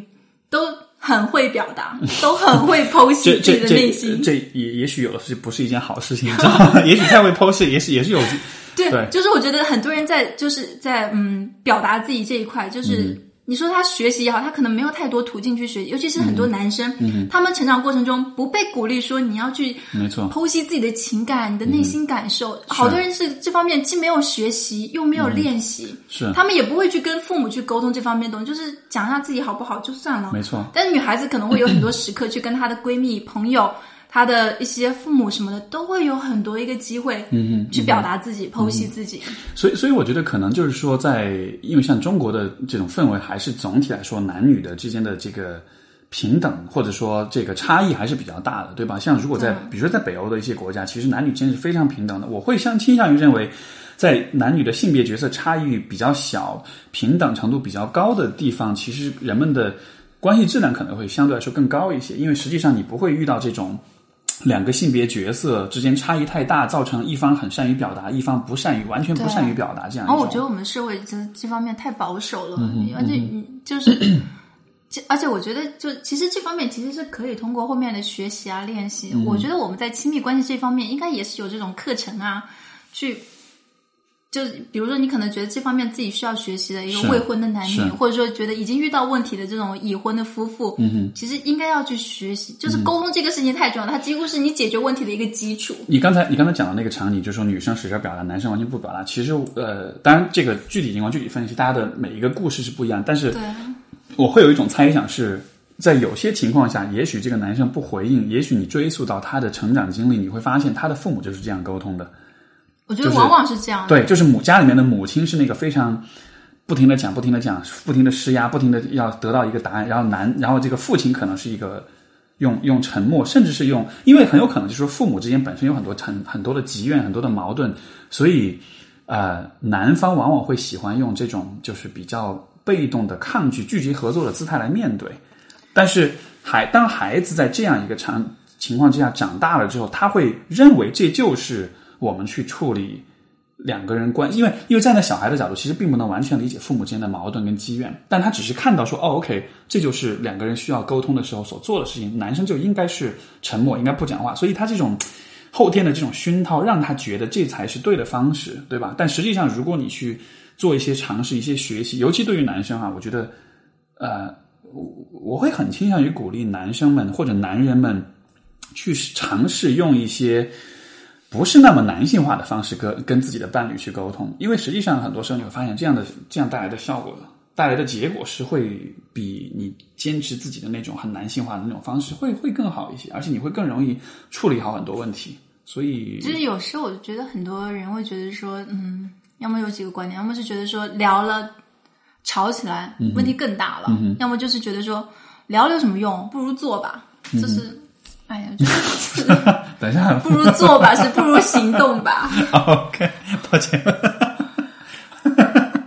无药可救，无药可救，无药可救。嗯，好，那不过好像确实有。不如做吧。这是一个，我觉得，我觉得，我觉得是因为，因为我突然想到，好像这个也是一个方法。对啊，所以我，所以我并不污啊，我只是想到了正确的答案，对不对？你只是想到你一般会做的事情。嗯嗯嗯，对，所以，呃，我们要我们要讲下面一个话题嘛？这个其实是一个比较重要的问题啊，就是如何重建信任，因为我们在这个，嗯。现在可能有很多的感情出问题，都是在于我们怀疑或者发现对方和其他的，嗯，其他的人之间有这种暧昧，甚至是有已经发生关系这样的状况。这样的情况下，两个人的信任会比较难重建，或者说这个，因为信任这东西一旦破损了，就的确是一个比较要命的问题，而且它会带来一系列的不信任，一系列的这种对关系的这种打击，对吧？你会从此就。认为对方做的所有的事情，你都觉得他有可能是违心的、是掩饰的、是是是做作的，怎么样的？所以你觉得呢？重建信任要怎么样？怎么样做？你刚才讲的时候，其实嗯，因为我想到就是有的人他不是说对这个伴侣不信任，这个伴侣做了什么，嗯哼，有的时候是上一段的关系，或者说他的原生家庭带来的，他觉得。比如说，有的他就觉得他就是会出轨的嘛，他肯定有事嘛，一般男人都这样，或者是一般怎么都怎么样。然后或者他从前的关系里面有过这样的一个一个这样的，他就会下意识在下一段关系里面也充满怀疑，很难信任别人。嗯哼，是。对，我觉得这种，嗯哼，嗯，你讲一下吧。我会觉得，首先，呃，因为我们说到信任，就不得不说到出轨的问题，然后。呃，但这个观点，我觉得可能不是所有人都能去呃接受。但是我会认为，啊，你可以把出轨看作是我们在关系当中所犯的错误。但是，既然它是错误，那么是不是错误就就是说错误？呃，它是错误，但是是不是就意味着我们永远不可以原谅这样的错误？就我觉得这个可能是一个，因为因为大家现在会，比如说你看这个呃娱乐圈里面谁谁谁出轨了，然后结果就是立马就是离婚，对吧？呃，我觉得这样的话，这样的舆论氛围塑造出来的一个印象就是说，出轨是一个死罪，一般都是女的出轨了然后离婚吧？你没看文章？可能可能对，就是啊，我明白。男女性出轨没怎么离婚，对，所以所以就是我就觉得好像就是说。呃，似乎在这个重重建信任的背后的一个问题是我们对于出轨或者对于一些比较呃比较伤害关系的这些错误，嗯，好像我们会给他判一个死罪。你一旦做这件事情，我就永远不会原谅你，对吧？但是，嗯，因为因为比起给一个关系判死刑和想办法去修复关系，肯定是修复关系要更困难一些。其实我倒觉得你没必要在这里，就是。因为你知道有些人，你告诉他说你应该要去修复关系怎么样，他内心不愿意，他没有办法去重拾这个信任，没必要。就是我觉得第一步让他自己去决定我要走下去，嗯或者说我要离开他，这一步不去管他，嗯每个人爱怎么去做这个决定，出于什么理由做这个决定？问题就是很多时候来问你的人，他们自己不知道他要不要继续走。我觉得这方面就是不要去参与，就是让他自己去好好想清楚，他愿不愿意为这个。重建去做这个努力，或者他觉得说他就没有那个动力，嗯走吧。我我我觉得可能从重建信任的角度，假设哈，如果你决定尝试重建信任，我觉得可能有一个很重要的事情，就是就是关于怎么重建信任，是呃呃，因为我的一些来访者也会问我这个问题。呃，我会，我我首先第一点就是说，也许这不是一个很快就能做到的过程，也许这不是一个立刻就能重建的，因为信任本身就是一个通过时间积累慢慢增长起来的，所以它的重建也是一个需要花时间的过程。这是第一，就是你需要耐心。第二就是说，嗯，我们需要具体要做些什么。我会倾向于认为，如果两个人能够比较坦诚的去探讨一下，我们在这个信任被打碎、被受、被伤害的过程中。彼此心里面的体验感受是怎么样子的。因为就是还是我们刚才讲的，两个人有差异的时候，如果你能通过沟通去了解到对方他是从哪里来的，他的。呃，过往的经历是怎么影响他的？你就会对他有更多的理解。所以，我觉得信任的问题也是一样，双方都感到信任受损。但是这样情况下，我们去谈一谈各自的心目中这个信任感是怎样受损的。这样的话，至少能帮助我们更多了解彼此，知道彼此心里面是怎么想的。虽然这不能立刻完全的修复信任，但是我觉得它在一定程度上是能够让我们这个关系变得更透明一些，让我们有更多的信息。就是就是说，我对一个人了解的越多，我对他。我得到的关于他的信息越多，我才越有几率去信任他，对吧？如果很，因为很多人的做法是一旦不信任之后，就进一步的推远对方，进一步的减少沟通，然后又更多的是用自己的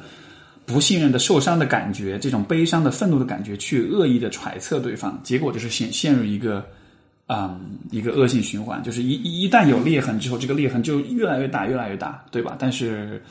我我自己会觉得说，这个时候去引进一个，嗯哼，去加入一个咨询关系，去做一个婚姻咨询，哦，当然当然是最好的，因为其实你必然你这个时候就没有办法很快去调整好自己的心态，没错，你面对对方的时候，你肯定会有这种受伤的感觉、背叛的感觉。是，我觉得有一个人说，在这个中，在这个中间，嗯他可以做一些信息的传递，嗯他也可以说去给你们双方去做好这个心理建设，而且有时候那个。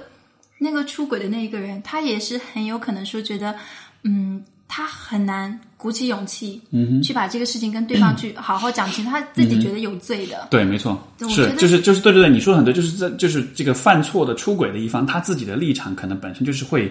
有带着这种自动的自我贬低在里面，但其实这并不利于两个人的关系的修复，因为如果你已经自我贬低了的话，你在关系当中所表达出来的情感，其实就不是你真实的情感了，你很大程度上你就会。带着要么是赎罪，要么是这种啊呃逃避的这种心态去面对彼此，面对你的伴侣，对吧？但是这如果有一个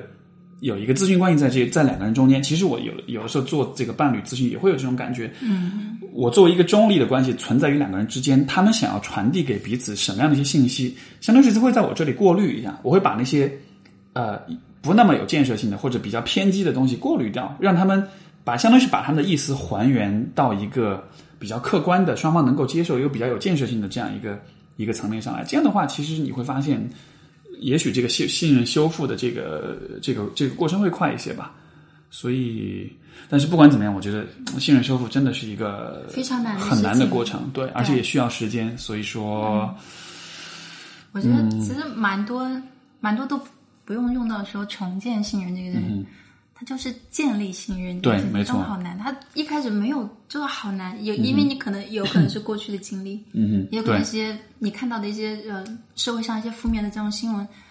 你就忍不住要去看他的手机，嗯哼，翻他的邮件，登他的账号。我我觉得就是刚才提你你刚讲就是关于这个呃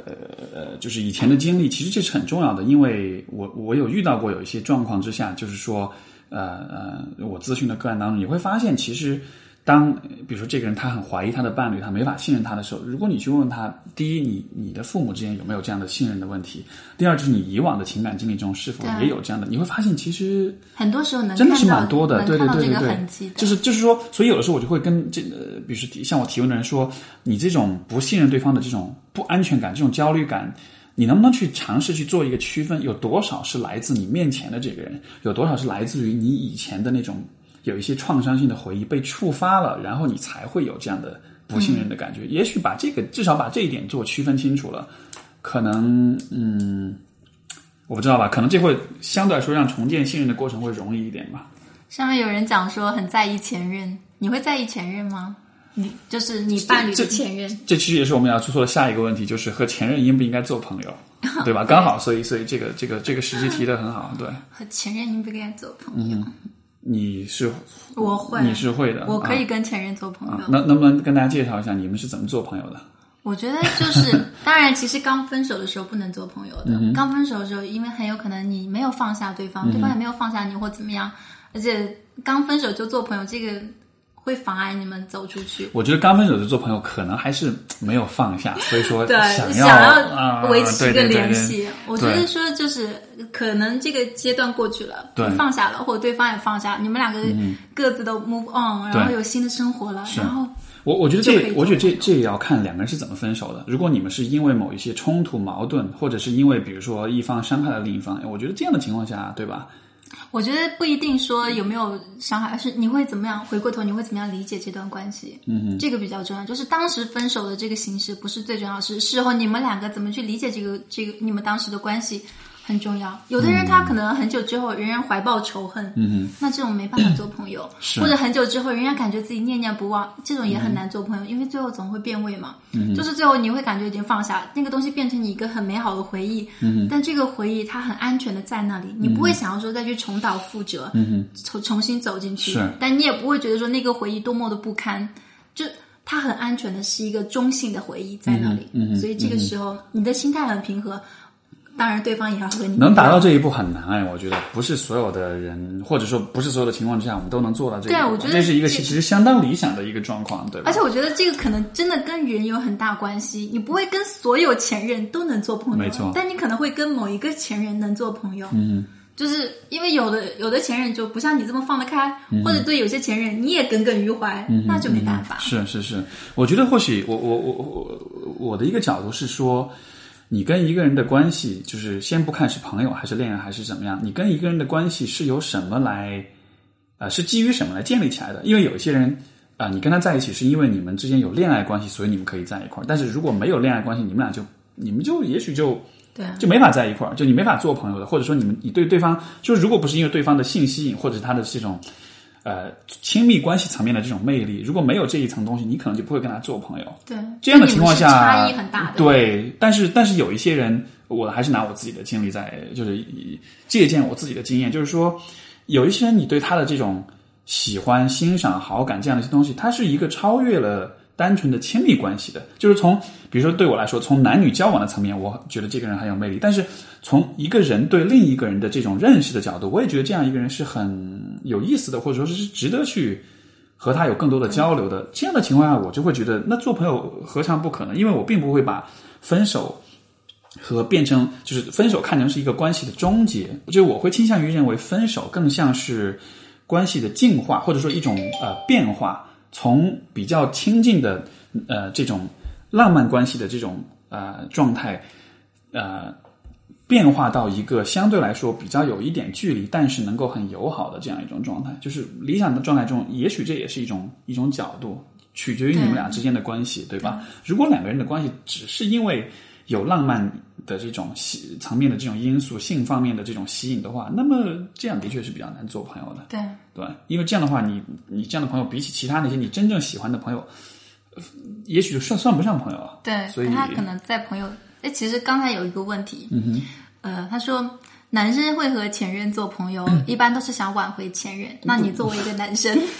不会，不会，我我觉得这个真的不一定。不，其实这样，我觉得这样的说法，我们可以对任何人都去说啊，你跟他做朋友是因为你想还没有放下他，对不对？我我倒觉得这个真的不一定。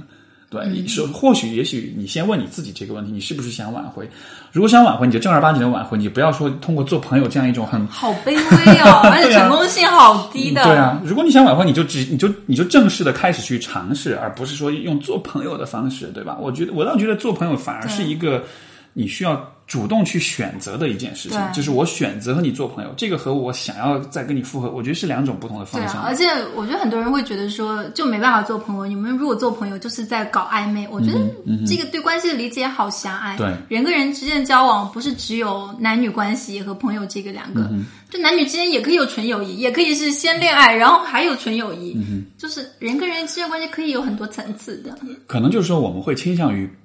呃，很想要去定义一个关系，所以说我们需要用这些很死的框条条框框去定义，去去去去去把这些帽子扣在一个关系要么就是要么是朋友，要么是恋人。我们好像我觉得其实这个可能可以有另外一个问题，就是有很多人会怀疑男女之间有没有纯友谊这件事情。好多人就是怎么可能？你们就是想那个男的就想跟你打炮嘛，或者就是想怎么样，就想追你嘛，我就想给你当备胎。我觉得这种理解其实好狭隘。我我我会觉得这样的问题其实不相关，就它其实一点都不重要。对啊，我觉得那你怎么讲？双性恋的人根本不能交朋友嘛，对吧？你何止跟男人没有纯友谊，你跟女人也没有纯友谊了。是因为因为因为我觉得，就是如果你看关系，就是我们和别人建立关系这件事情，对于我这个人来说，它到底给我带来了什么呢？我觉得带来的就是你做这件事情带来的最终的是情感上的亲密、喜悦、愉悦，对吧？生活上可能会带来促进，你的个人成长上会带来积极的这种推动作用，你的认识、你的思想可能会带来提升。就不管是些什么，我觉得最终我们去跟别人建立关系的目的是为了让我们自己在各个方面得到一些提升，得到一些这个这个一些好处，对吧？所以这样的情况下，是是纯洁的友谊和不是纯洁友谊，我觉得不太相关，我觉得不太重要。而且我觉得纯洁这个东西，为什么要去定一个纯粹度？嗯难道两个人是异性朋友，在某一个瞬间感觉到了一丝心动，不可以吗？犯罪了吗？是就它可以存在啊！你们两个有这种，你对女生在一起，两个女生在一起，我自己见就是，我也可能会对女生有那么一丝心动的感觉。怎么样？我跟女生也不能做朋友了。我觉得就是人跟人之间有那么一丝心动的感觉，它是它可以存在的。是但是如果说当你去认真考虑这个感觉的时候，你会发现你们做朋友更开心。嗯而你并不想要跟对方真的去发生浪漫关系的时候，你们为什么不能是朋友？为什么不能是友谊呢我？觉得就是那种从有点从纯洁变到不纯洁，或者从不纯洁变到纯洁的过程，这种很微妙的变化也是很好玩的。对，啊这倒是没特别没有必要把自己搞得你知道特别那种严肃的感觉，两个人对，不不过我觉得很多人问和该不该和前任做朋友，其实是他们的立场是他们会介意自己的伴侣和前任做朋友。你懂我意思吗？很多人提这个问题，他其实是站在自己的，他在他的立场是要维护自己的关系，所以他才会问这样的问题。所以他们倾一上来倾向于听到的问题，就听到的答案就是不不做朋友因为因为这是最有利于他自己的出发点的，对，对吧？嗯，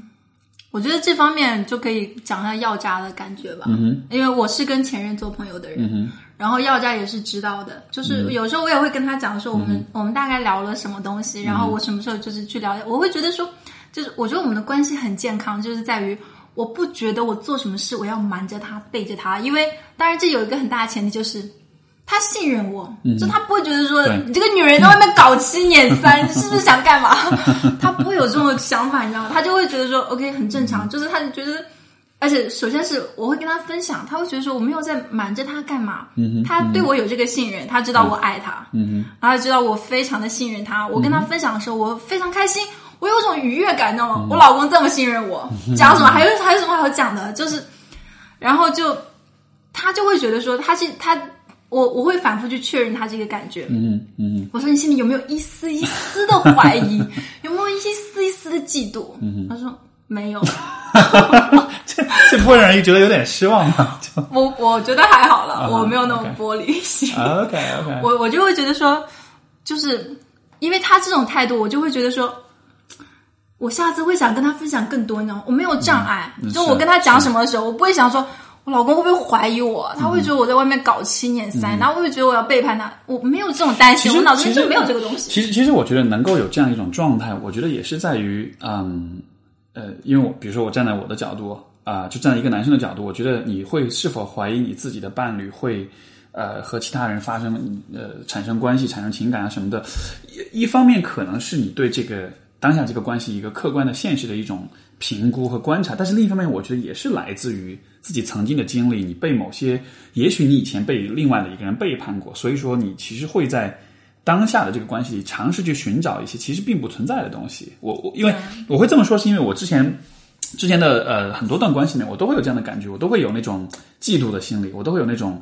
呃，但我的点主要是主要不是说怀疑会出轨，而是说会有嫉妒、会有吃醋的感觉。比如说我的前任，如果他他的朋友同性朋友，哎，就异性朋友出去玩的时候，我就会心里很不爽，我就会觉得虽然我知道不会发生什么，但是心里面就是会不爽。但是这种不爽本身，它到底来自哪里？我我在很长一段时间我是拒绝去思考它的，直到有一天我意识到，OK，我为什么会不爽呢？这个不爽是哪里来的呢？我花了一些时间去挖掘它，我才意识到，OK，这种不爽我明白了，是因为呃怎样怎样怎样的一些经历，才让我会有这种不爽。我只是因为我一直没有去看这个不爽，我不了解它是怎么来的，所以说我就一直成为他的奴隶。每一次当遇到类似的状况，这个不爽的感觉出来之后，我是完全无力去处理它、去应对它的，所以结果就是会一直被这样一种其实莫名其妙的感受给牵制、给压制着。对，对而且其实我觉得很多男生不会像你一样受过这种系统的训练，会知道说这个是来自你自己的一个，嗯他们会觉得说你不在外面搞七年三，我怎么会在家里吃醋啊？对就你有问题吗？你这个女人天天想在外面搞什么？我觉得，呃，我觉得其实，我觉得在这方面，不管是男生也好，女生也好，其实有时候你你这个点特别好，就是是你会意识到为什么你你这些恐惧啊、不安啊，或者是一些嫉妒的情绪，很多时候是来自你内心的，然后跟对方做了什么没有什么关系的。嗯是，而且我觉得可能处理好这种嫉妒、吃醋的感受，这也是可能我们在情场上成为老司机的一个 必必经的一步吧，就是必然走过的一个过程吧。对，对，因为因为因为其实每一个人都会嫉妒，每一个人都会有吃醋的感觉，但是这不代表我们就。必须要不就是就是换句话就是成为他的努力。对对对，就是就是当你感觉到吃醋的时候，这不代表着你就你就你就你就应该不信任你的伴侣了，因为吃醋的感觉是一个几乎可以说是我们本能中的一部分，它是很正常的，它是它吃醋的感觉，它可能会唤起我们的危机感，我们会觉得说自己要在关系里面更投入，是，所以它不是一个全然负面的东西，但是你也要警惕，不能去放任自己这种情绪去摧毁你的关系。对，所以所以就是说，也许吃醋，也许我们从建设性的角度来说，吃醋的感觉可能。它反而是它有它的价值和意义所在的，因为当你吃醋的时候，也许你就会更关注你们的关系，你就会更想要去反思、去审视你们现在两个人相处的怎么样，是不是有些问题，是不是需要大家做更多的一些沟通，去修复一下。就是也许我们可以把吃醋重新，我们对吃醋的概念，就是现在我们可能对吃醋的认识就比较消极一些，就是一一旦我有了吃醋的感觉，就说明我们的关系出问题了。但是有没有把它可能重新构建为，当我有了吃醋的感觉的时候？这个吃醋的感觉，就是在提示着我，我们现在需要去加固一下，去巩固一下我们的关系了。你如果从这个角度来说，增加一下关系里面的沟通。对啊，对啊。你的这种感觉可以跟伴侣表达，但是其实这个表达不应该变成一种说我要求你必须要去满足我这种。我觉得有时候你要去分辨你的一个期望，它是合理期望。还是说他会最后会去变成你控制伴侣的一种手段？没错，没错。所以，所以，所以，当我觉得当吃醋的状况发生的时候，把它看成是一种机会，因为平时我们俩相处就是两个人相处的很开开心心，开心是没有摩擦，大家是不会去谈这种，对吧？我你觉得我们俩现在关系怎么样？你跟我在一起相处有没有不开心？有没有一些比如说你自己觉得牺牲太多的方面？你不会去谈这些问题。但是，一旦有了吃醋的时候，哎，我觉得这是很好的机会啊！这种时候去聊一聊这些话题，我觉得再合适不过了。对，所以我觉得其实有时候你就是。要能认识到这是一个机会，而且能够去比较理性的去把控这个，没错，有一点点失控没没关系，有愤怒有失望什么都没关系，嗯、但你要能够去把控住，说我们要谈这个话题，而不是把它压在心里面，变成一些你知道很负面的情绪。这个我觉得也许也可以可以和我们之前说到一个话题联系一下，就是关于风险的问题，就是就是我们在感情当中必须得冒点险，对，要冒一点险，包括在和。你的伴侣去讨论，比如说异性关系的问题上，或者说就是其他的这种呃，就是你们关系之外的这种情感呃情感关联的时候，我觉得这也是一个有点需要有点冒险的一个对一个事情。但是这种险你必须得冒，如果你不冒，如果你追求安全，你逃避回避这些话题，结果是可能反而会越来越糟糕。因为你其实很多人是会比较不敢去跟伴侣去表达自己的一些嫉妒的情绪、愤怒情绪、吃醋的情绪，而甚至有可能会选择一些。偷偷去验证他是不是最近又干嘛了？是不是又搞七捻三了？是，你你很喜欢说用搞什么搞什么搞七捻三？搞七捻这个词是什么意思？就广广东那边会讲了，就是搞七捻沾花惹草之类的意思。但是为什么是七和三呢？这个这个就是这好像是一个什么分成比例吗？家里七十百分之七十，外面买是这样是这样一个意思吗？不是不是。那好吧。我就觉得，哎，好好玩，好好奇怪，哎哎。不过我刚才说到这个，我就想到一点，就是说，关于你说不敢去表达愤怒或者是其他这种消极的情绪，嗯，我可以跟大家分享一个经历，就是我之前国庆的时候，我也回家，呃，跟当时我父母都都都在家里面，就回去看看他们，我们三个人在一块儿。然后当时我跟，就是我跟我父母现在的关系很大，就是在我觉得是非常非常在情感上，在心理上其实是非常亲近的。是怎样变亲近的？我我的记忆中有那么几个时刻，当他们不再是那种很权威的父母的形象的时候，当他们开始向我展现他们的脆弱面的时候，在那个时候，我却我会觉得跟他们变得特别的亲近。就是 像这一次回去，我跟我跟我妈聊一些事情，她当时有流泪，她有就是很伤心的那种感觉。我在看到那一刻的时候，我突然觉得我跟她好近啊！我突然觉得我该在情感上，我特别就是我后来给她回应的。我跟他说的话是那种，你可以就是有点像是在情感上去拥抱他那种话。这样的话，如果他不不向我表达他的那种脆弱，我可能永远不会去讲。但是因为他这样表达了，也给了我一个机会去让我去表达对他这种很温柔的这种情感，所以我倒觉得这种披露自己的这种脆弱面，其实我觉得父母是要学会去跟孩子披露。对，其实你你讲到我想到一件事情，嗯哼，而且我觉得你好幸运哦，你到成年那么晚之后，你才体会到父母的脆弱。我就是那种，我觉得年纪比较小的时候意识到父母的脆弱，就而且是一瞬间意识到父母的脆弱，之前没有铺垫的时候，你会觉得好像你童年一下子结束了，你知道吗？嗯哼，就那那个时候，大概是一个中学生吧。嗯哼，有一次，有一次好像，反正那个时候我可能我状态不太好，嗯然后爸爸就有一天他就他也喝了很多酒回家，哼，嗯，然后然后我就把他扶到房间去嘛，然后他就我要走的时候，爸爸就突然间拉住我，然后我就看他哭起来了，我觉得那那个时候就是他其实什么都没说，是，我就一瞬间懂得了他，你知道。特别文艺讲，就是我懂得了他所有的哀求，就是我我就开始对，我就对我就想了很多事情，然后好像就那个瞬间就就长大了，嗯，童年结束了，嗯哼，就开始一个就是比较成熟成人的他们开。始说卡了，这是怎么这是什么状况？通了吗？呃，通了吗？OK，好了吗？好了，好了，吓死啊，啊！对，所以好像就在就是在那一瞬间，好像角色就有点转换了。对，我觉得就在那一个瞬间，就是因为之前我就是一个任性的小孩嘛，哦，刚才他们大家这个直播的观众没有听到，就是啊说啊，爸爸拉住我，就是那个时候就爸爸就拉住我嘛，然后就、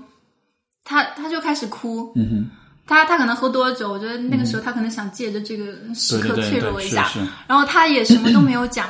但我我就是那一个瞬间就好像嗯哼，懂得了他所有的哀愁，嗯嗯，嗯，我就脑子里面想开始想了好多事情，就那个瞬间好像好多事情、好多想法就已经塞进了我那个嗯一个中学生的大脑，对，没错，我就那个瞬间我就觉得我我的童年结束了，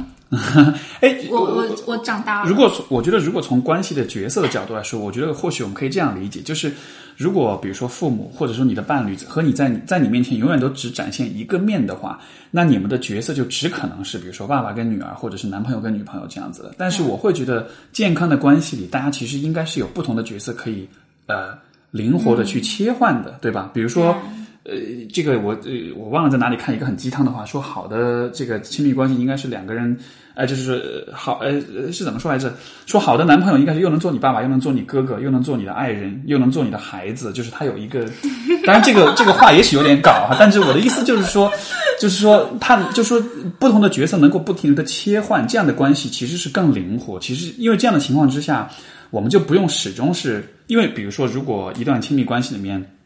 这个男方跟女方的关系永远是一个爸爸跟女儿，或者哥哥跟妹妹，就永远是某一方站在更高的位置，有一方站在更更弱的位置的话，其实这对双方都是不利的，对吧我觉？得特别要避免的就是一方成为另另外一方的代管父母？没错，没错，就是成为女朋友的爸爸，嗯，对，成为男朋友的妈妈，因为这这种关系特别可怕的。因因为而且但这种关系是最难转换的。这样的关系里，其实双方都会很容易被卡在里面，因为做类似父母的那一方的人会很，这是一个很大的诱惑，因为会觉得啊，我觉得我很有厉害，很有成就感，我很能掌控关系，会感到很安全。但是问题在于，你就永远没办法去表露你的脆弱面，你就永远没有没有办法再通过，就是在你们的伴侣关系里，以一个需要被关怀的角度出现，因为你的角色永远都是啊、嗯就是又卡了，对，是。哦，这里又卡了，这个可能是这可能不是网络的问题了，也许是它那个平台的问题了。应该是我们家的网的问题。啊、你是不是有在下载什么东西或者怎么样？啊、又好了，就看看这个会不会好一点？关掉，重试。OK。还是卡吗？现在还卡吗？卡成截图。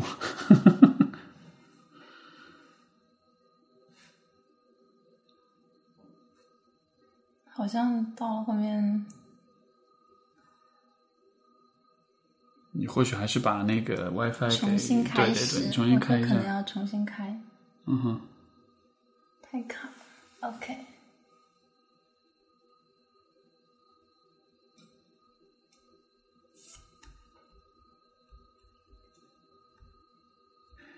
啊，对，刚才断了一下，所以说我们刚才讲的话题就是关于这个角色，我会觉得，嗯，就是我们说，如果你披露你自己的这种呃脆弱面，其实你是给给予你们的关系一个机会去转换一种换一种方式，换一种角色来相处。所以像你说的，当你看到你爸爸的脆弱面的时候，那一在那一刻，也许你成了他的，也不是说你成他妈哈，但你说，但你说你成了我另外一个角色同龄人的，感觉，对那个时候就你理解了你一个中年成了一个男人。没错，你成了一个支持者，你成了一个能够去帮助他的一个人。虽然其实现实角度来说，你可能做不了任何事情，但是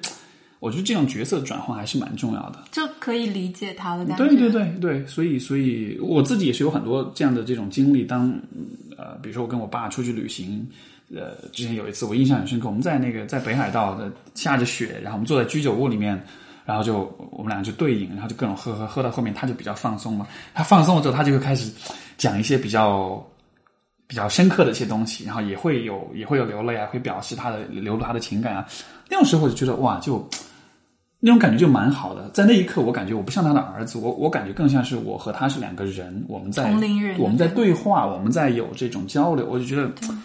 蛮好的。所以，嗯，我觉得成年之后，其实嗯，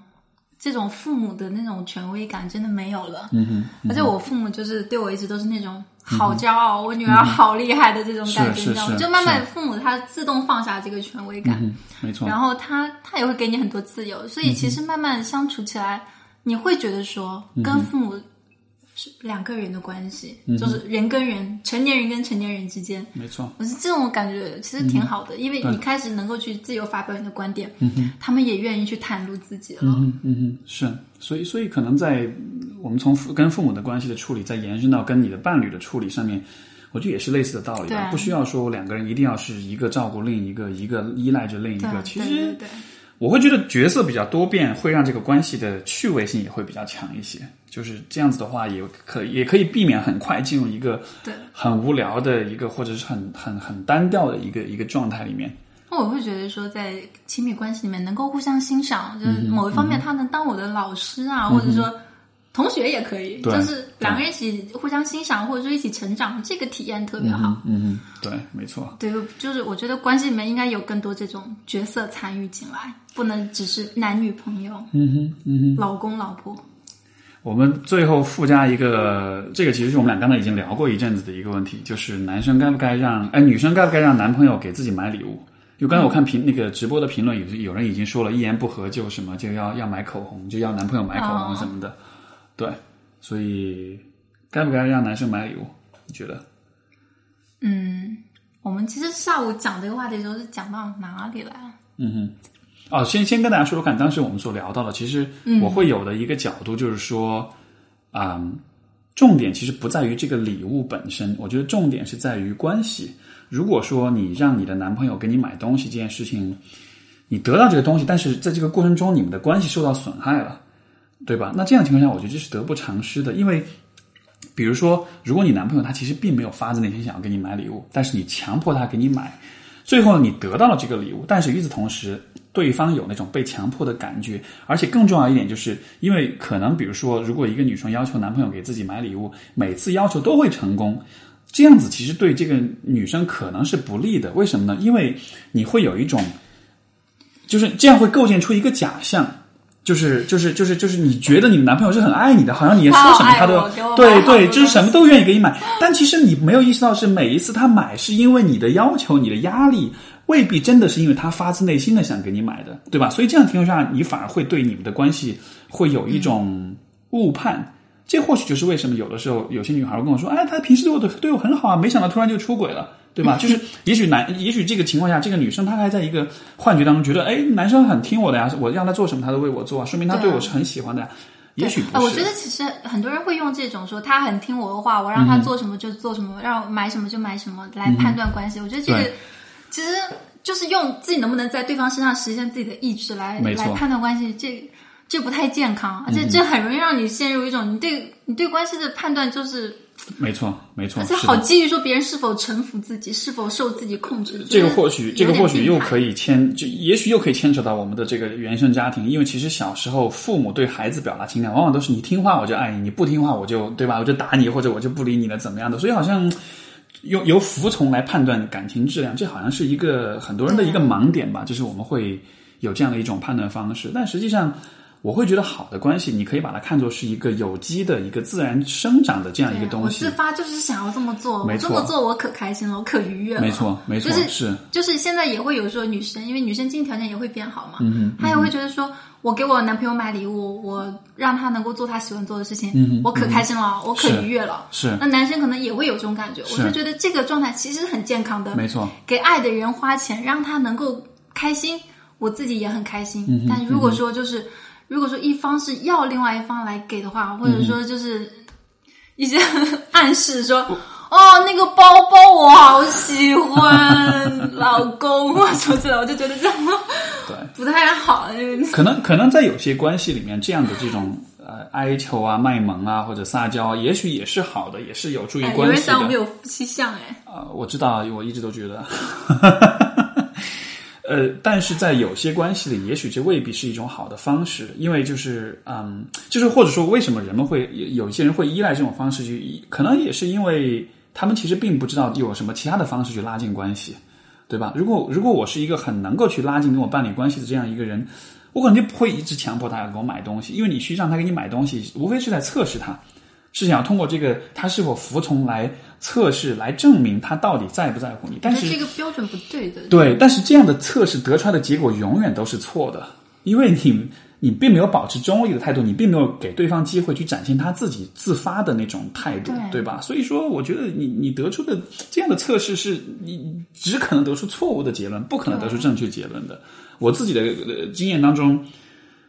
因为我自己是一个可能对于礼物不是那么敏感的人，我很多时候我不会想到这个部分。但是当我很很喜欢一个人的时候，我真的是会有那种，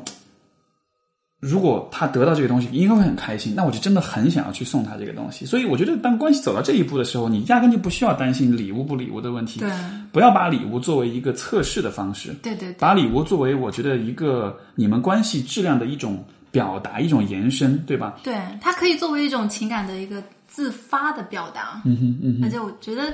其实我们下午也有讲到说，就是礼物这个东西，它也有阶层的，嗯哼。其实我跟你讲一个一个很好玩的事情，我那天我那天叫车叫网约车，然后那那个那个司机，我看到我说你好小哦，我说你你你是不是九五年的？然后我本来心想说他可能会说没有啊，我九二年的，结果他说我九六年的，我就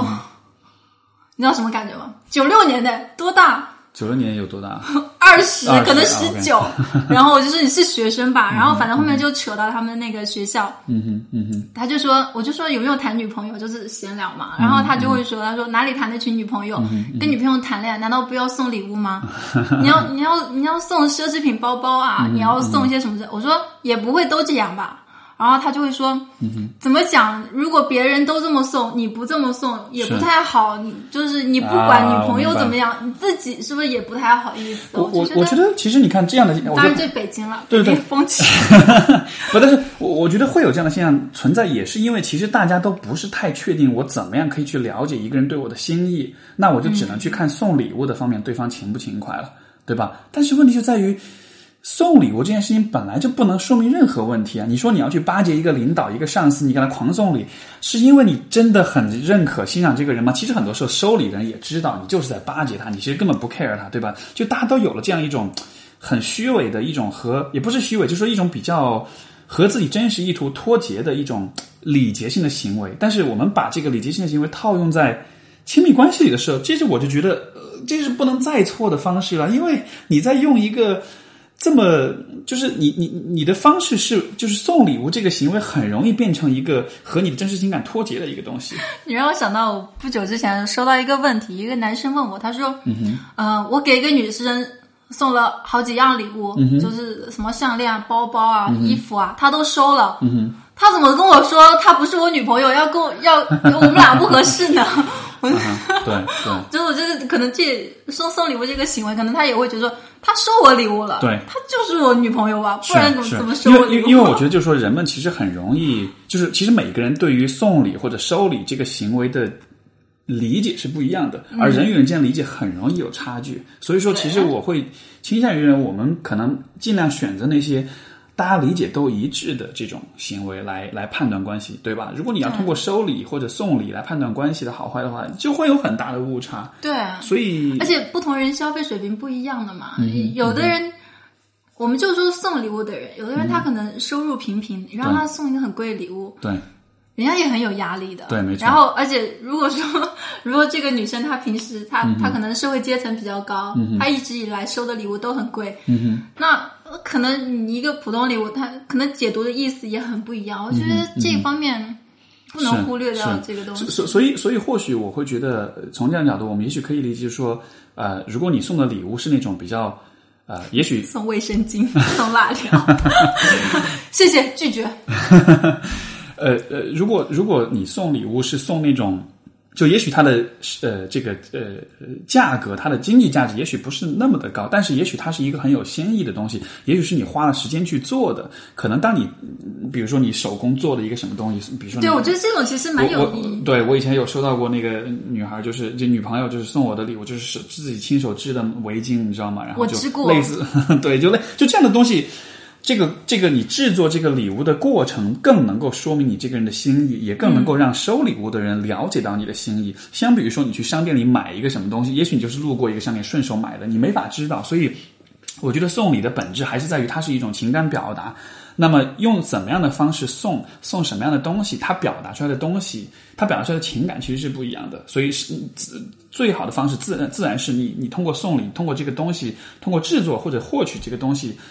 呃，你能够让对方看到你是带着什么样的情感去做的？如果只是花钱买的，其实什么情感都没有，对吧？啊，你给我买个口红好，我给你买个口红，一点情感表达都没有。口红好便宜，哎呀，我问一下你啊，你给女朋友送过的最贵的礼物是什么？啊，就是苹果手机吧，嗯，就 iPhone 吧，而且是因为他那个丢了，然后特难过，然后就再买了一个安慰他那样的，对，然后呢？你就只是问一问嘛？我只是问一下，我觉得应该有女生想知道吧。啊，OK，好吧。也有男生应该也想知道。呃，是把我送给他，这个是一个最无价的礼物了吧？并不想收，退货。无法退货，这个是 OK。所以我们今天大概就是跟跟大家聊了一些这个呃，从刚才有有有有直播的这个评论在总结说，从从什么从追到分手，所有的流程全部聊完了一遍啊，有什么总结吗？有什么感想吗？或者是跟我就忘记自己讲了什么，你有有这种感觉？讲完一通话之后，我刚才讲了什么？是是是，所以所以可能就是我们的一些观点的思考的一些分享吧，我觉得。呃，其实今天下午我们在之前在聊的时候就会有，主要是我们之前聊太多了。对对对对，我我觉得其实就是我觉得可以有的一个一个一个总结，就是说其实没有。同学问我说分手怎么放下？哎，有这个问题吗？呃，和前我们是说的是和前任该不该做朋友？那个问题是和前任应不应该做朋友？对，之前有聊过了，所以可能这个呃放下哦，好多人在同求放下的问题。哦，这么多人放不下啊。哎，我我现在就处在放不下的状态中，怎么办？我也我也同球来，赶快回答。嗯，赶快回答。嗯，你怎么了？懵了吗？好难哦，怎么去体会这个放下？对我我我我想可能放下也是一个。我觉得其实有这样一个过，就是我觉得。呃，有就是失恋之后有一个难过的时间，好正常。我觉得这个时间你可以去整理你的情绪，想一下就是你在这个关系中的得失，想一下你接下来要怎么走，就不用真的无缝衔接了。是是是，就有这个空窗期特别重要，而且你就是你整理好了自己之后，你再去你整理好自己的经验教训啊，然后你再去开始下一个关系的时候，你可能会更成熟一点，然后是。能够能够更有效率，或者说。更懂得怎么爱人，怎么去嗯，相当于是用这个对放下的过程，把它变成一个激励自己去学习反思的一个。我觉得说，如果说失恋没有痛苦的话，这恋爱可能也没有什么价值。嗯哼，就是你失去一个你曾经珍视的东西，珍视的感情，你不能再跟你曾经珍视的那一个人有联系，嗯这过程肯定伤痛嘛。嗯哼，就是，但是我觉得说这个过程其实有一些方法可以缓解啦。那比如说就是嗯。去扩大一个社交，去跟朋友们来往，然后去多做一些事情。然后，如当果夜深人静的时候，可以看看书啊。当你论文写了吗？当你这么说的时候，其实大家会告诉你道理，我都懂，就是做不到。我觉得这个，嗯，做不到就做不到嘛。嗯就其实我觉得有一点点伤心的感觉，这个感觉没没问题的。嗯哼，是，呃，我我我也可以分享像你年纪大了，你现在是不是有点感觉自己有点伤不动心了？哎呀，这个跟年纪大小没有关系的，好吧？有关系啊不不不不，不是这样的。我我觉得，我觉得，嗯，呃，我可以分享的一个角度就是说，呃，我们说放下，其实你想放下的是什么？我觉得，当你想到一个人的时候，肯定是有美好的，也有痛苦的回忆，对对吧？我们想放下的其实是痛苦的那个部分。所以说，我觉得，当一个人，当你说你想要放下的时候，你得清楚你放下的是什么，因为很多时候其实有时候他不是想放下痛苦那个部分，是想放下这整个这个人所有的美好的东西也要忘掉吗？不是不是，我的意思他他是想要说，我能够说不再去想他，嗯哼。不再去为他哭，不再去想到他就觉得很心痛，而是我能够说重新开始，嗯哼，去跟其他人交往也好，或者是说能够去开始自己的新生活也好，他们、他们就是想要说，你知道，啊哈要有重新开始那个点，想站到那个点上，啊哈不要再去。啊，OK，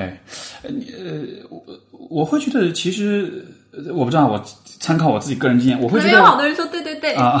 我会觉得好像每一个人的这个周期是有一个，因为我自己，我是想我自己，我大约是平均是大概九个月，六到九个月左右，就是我一段关系结束之后。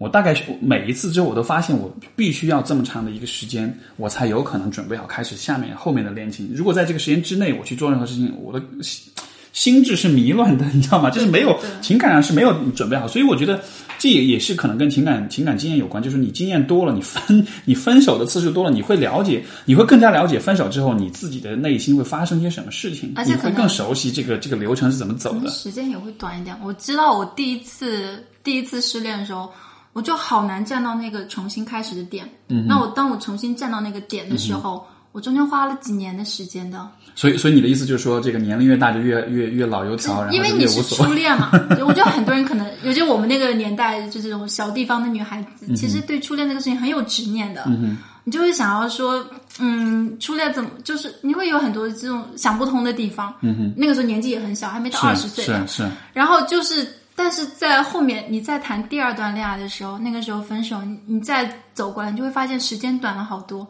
就半年，你大概就能够说知道，但是我还是认为还是会有一个最小的一个区间，就是肯定会有一个，对，就不你可能爱过这个人就没没办法那么快去释怀。对，所以可能就是自己了解自己的这个区间，你给自己足够多的时间。我觉得还有另外一点，我其实会有一点挑战放下这个概念，就是我们一定要放下嘛。我的意思是说，因为我自己的方式是，我可能不会尝试去放下一个人，我只是会尝试去把把一个人打把包好，呃，就是把那个回忆中那个伤痛的不好的部分，想办法把它处理掉。要么是靠时间去把它平复掉，要么是通过自己的思考反思去重去去找到新的意义，或者是从我不同的角度。那不管是什么，我觉得把这个部分去除掉，你留下的只有那些美好的东西的时候，然后。这种这种美好的感觉，你干嘛要放下它呢？如果一直都在心里面存在，对吧？就是这种美好感觉，它也许不是说啊，我想到这个人，我要再跟他复合，因为你想到这个人要要再跟他复合，那是因为你有占有欲，那是因为你有伤痛，你还没有处理好。但如果你想到一个人他在你生活中出现过，都是很美好的感受，会让你觉得啊，爱一个人这种感觉真的太棒了。然后你就让这种感觉存在，我觉得这样的感觉一直留在你心中很好啊，因为。当你下次再去爱别人的时候，你就会知道这种感觉就是你需要在现在的关系里去追寻、去去追寻、去创造的。这反而会是一个我觉得让我们越来越懂怎么去爱别人的一个一一种方式吧。所以我会去质疑说，是不是一定要所所谓的放下？呃，似乎放下是想让自己有点这种呃，相当于是否认一切发生过的事情，想要让自己所有的经验全部消失，从而你就没有办法。呃，就是借借由过往的经验，让自己在情感上更有能力去爱，更成熟一些。所以，所以对对，这我觉得就是关于放下，会有而且这样一个我觉得，其实嗯、呃有时候我们如果说跟外界的接触多一点，接受到的外界的刺激多一点，我们可能慢慢能够说发现，这个世界上不是只有失恋一件事情，真的就是不只有痛苦这件事情，而且世界上不是只有一个男人一个女人。嗯哼，嗯哼，你能够就是心态开放一点，嗯就是走出来的时间肯定会短的。对，所以嗯，感情的这个，呃你看我们今天花这么多时间去聊，但是我会觉得，当然像我们俩的话，刚好是因为职业是跟这相关，所以说会有很多的思考，会有很多的探讨。可能对于呃大家来说，可能没有太多机会去关注这样的话题，但是我会觉得，显然是一个话题，人生中的任何事情，你花越多的时间。精力去思考、去阅读、去交流，你最后得到的会是越好的结果。所以，这个算是一个总总结总结陈词嘛，就是我们呃要跟大家去聊这样的话题，也是也是能够让给大家创造更多的机会去反思、去思考自己在情感当中这些表现。嗯，所以这大约也是我们想为大家做的吧。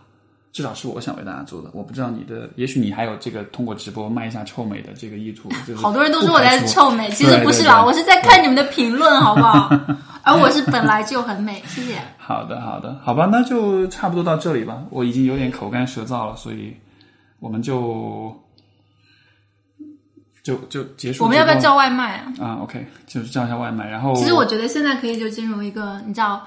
观众互动环节，因为刚刚我们两个一直在互动，我其实不太能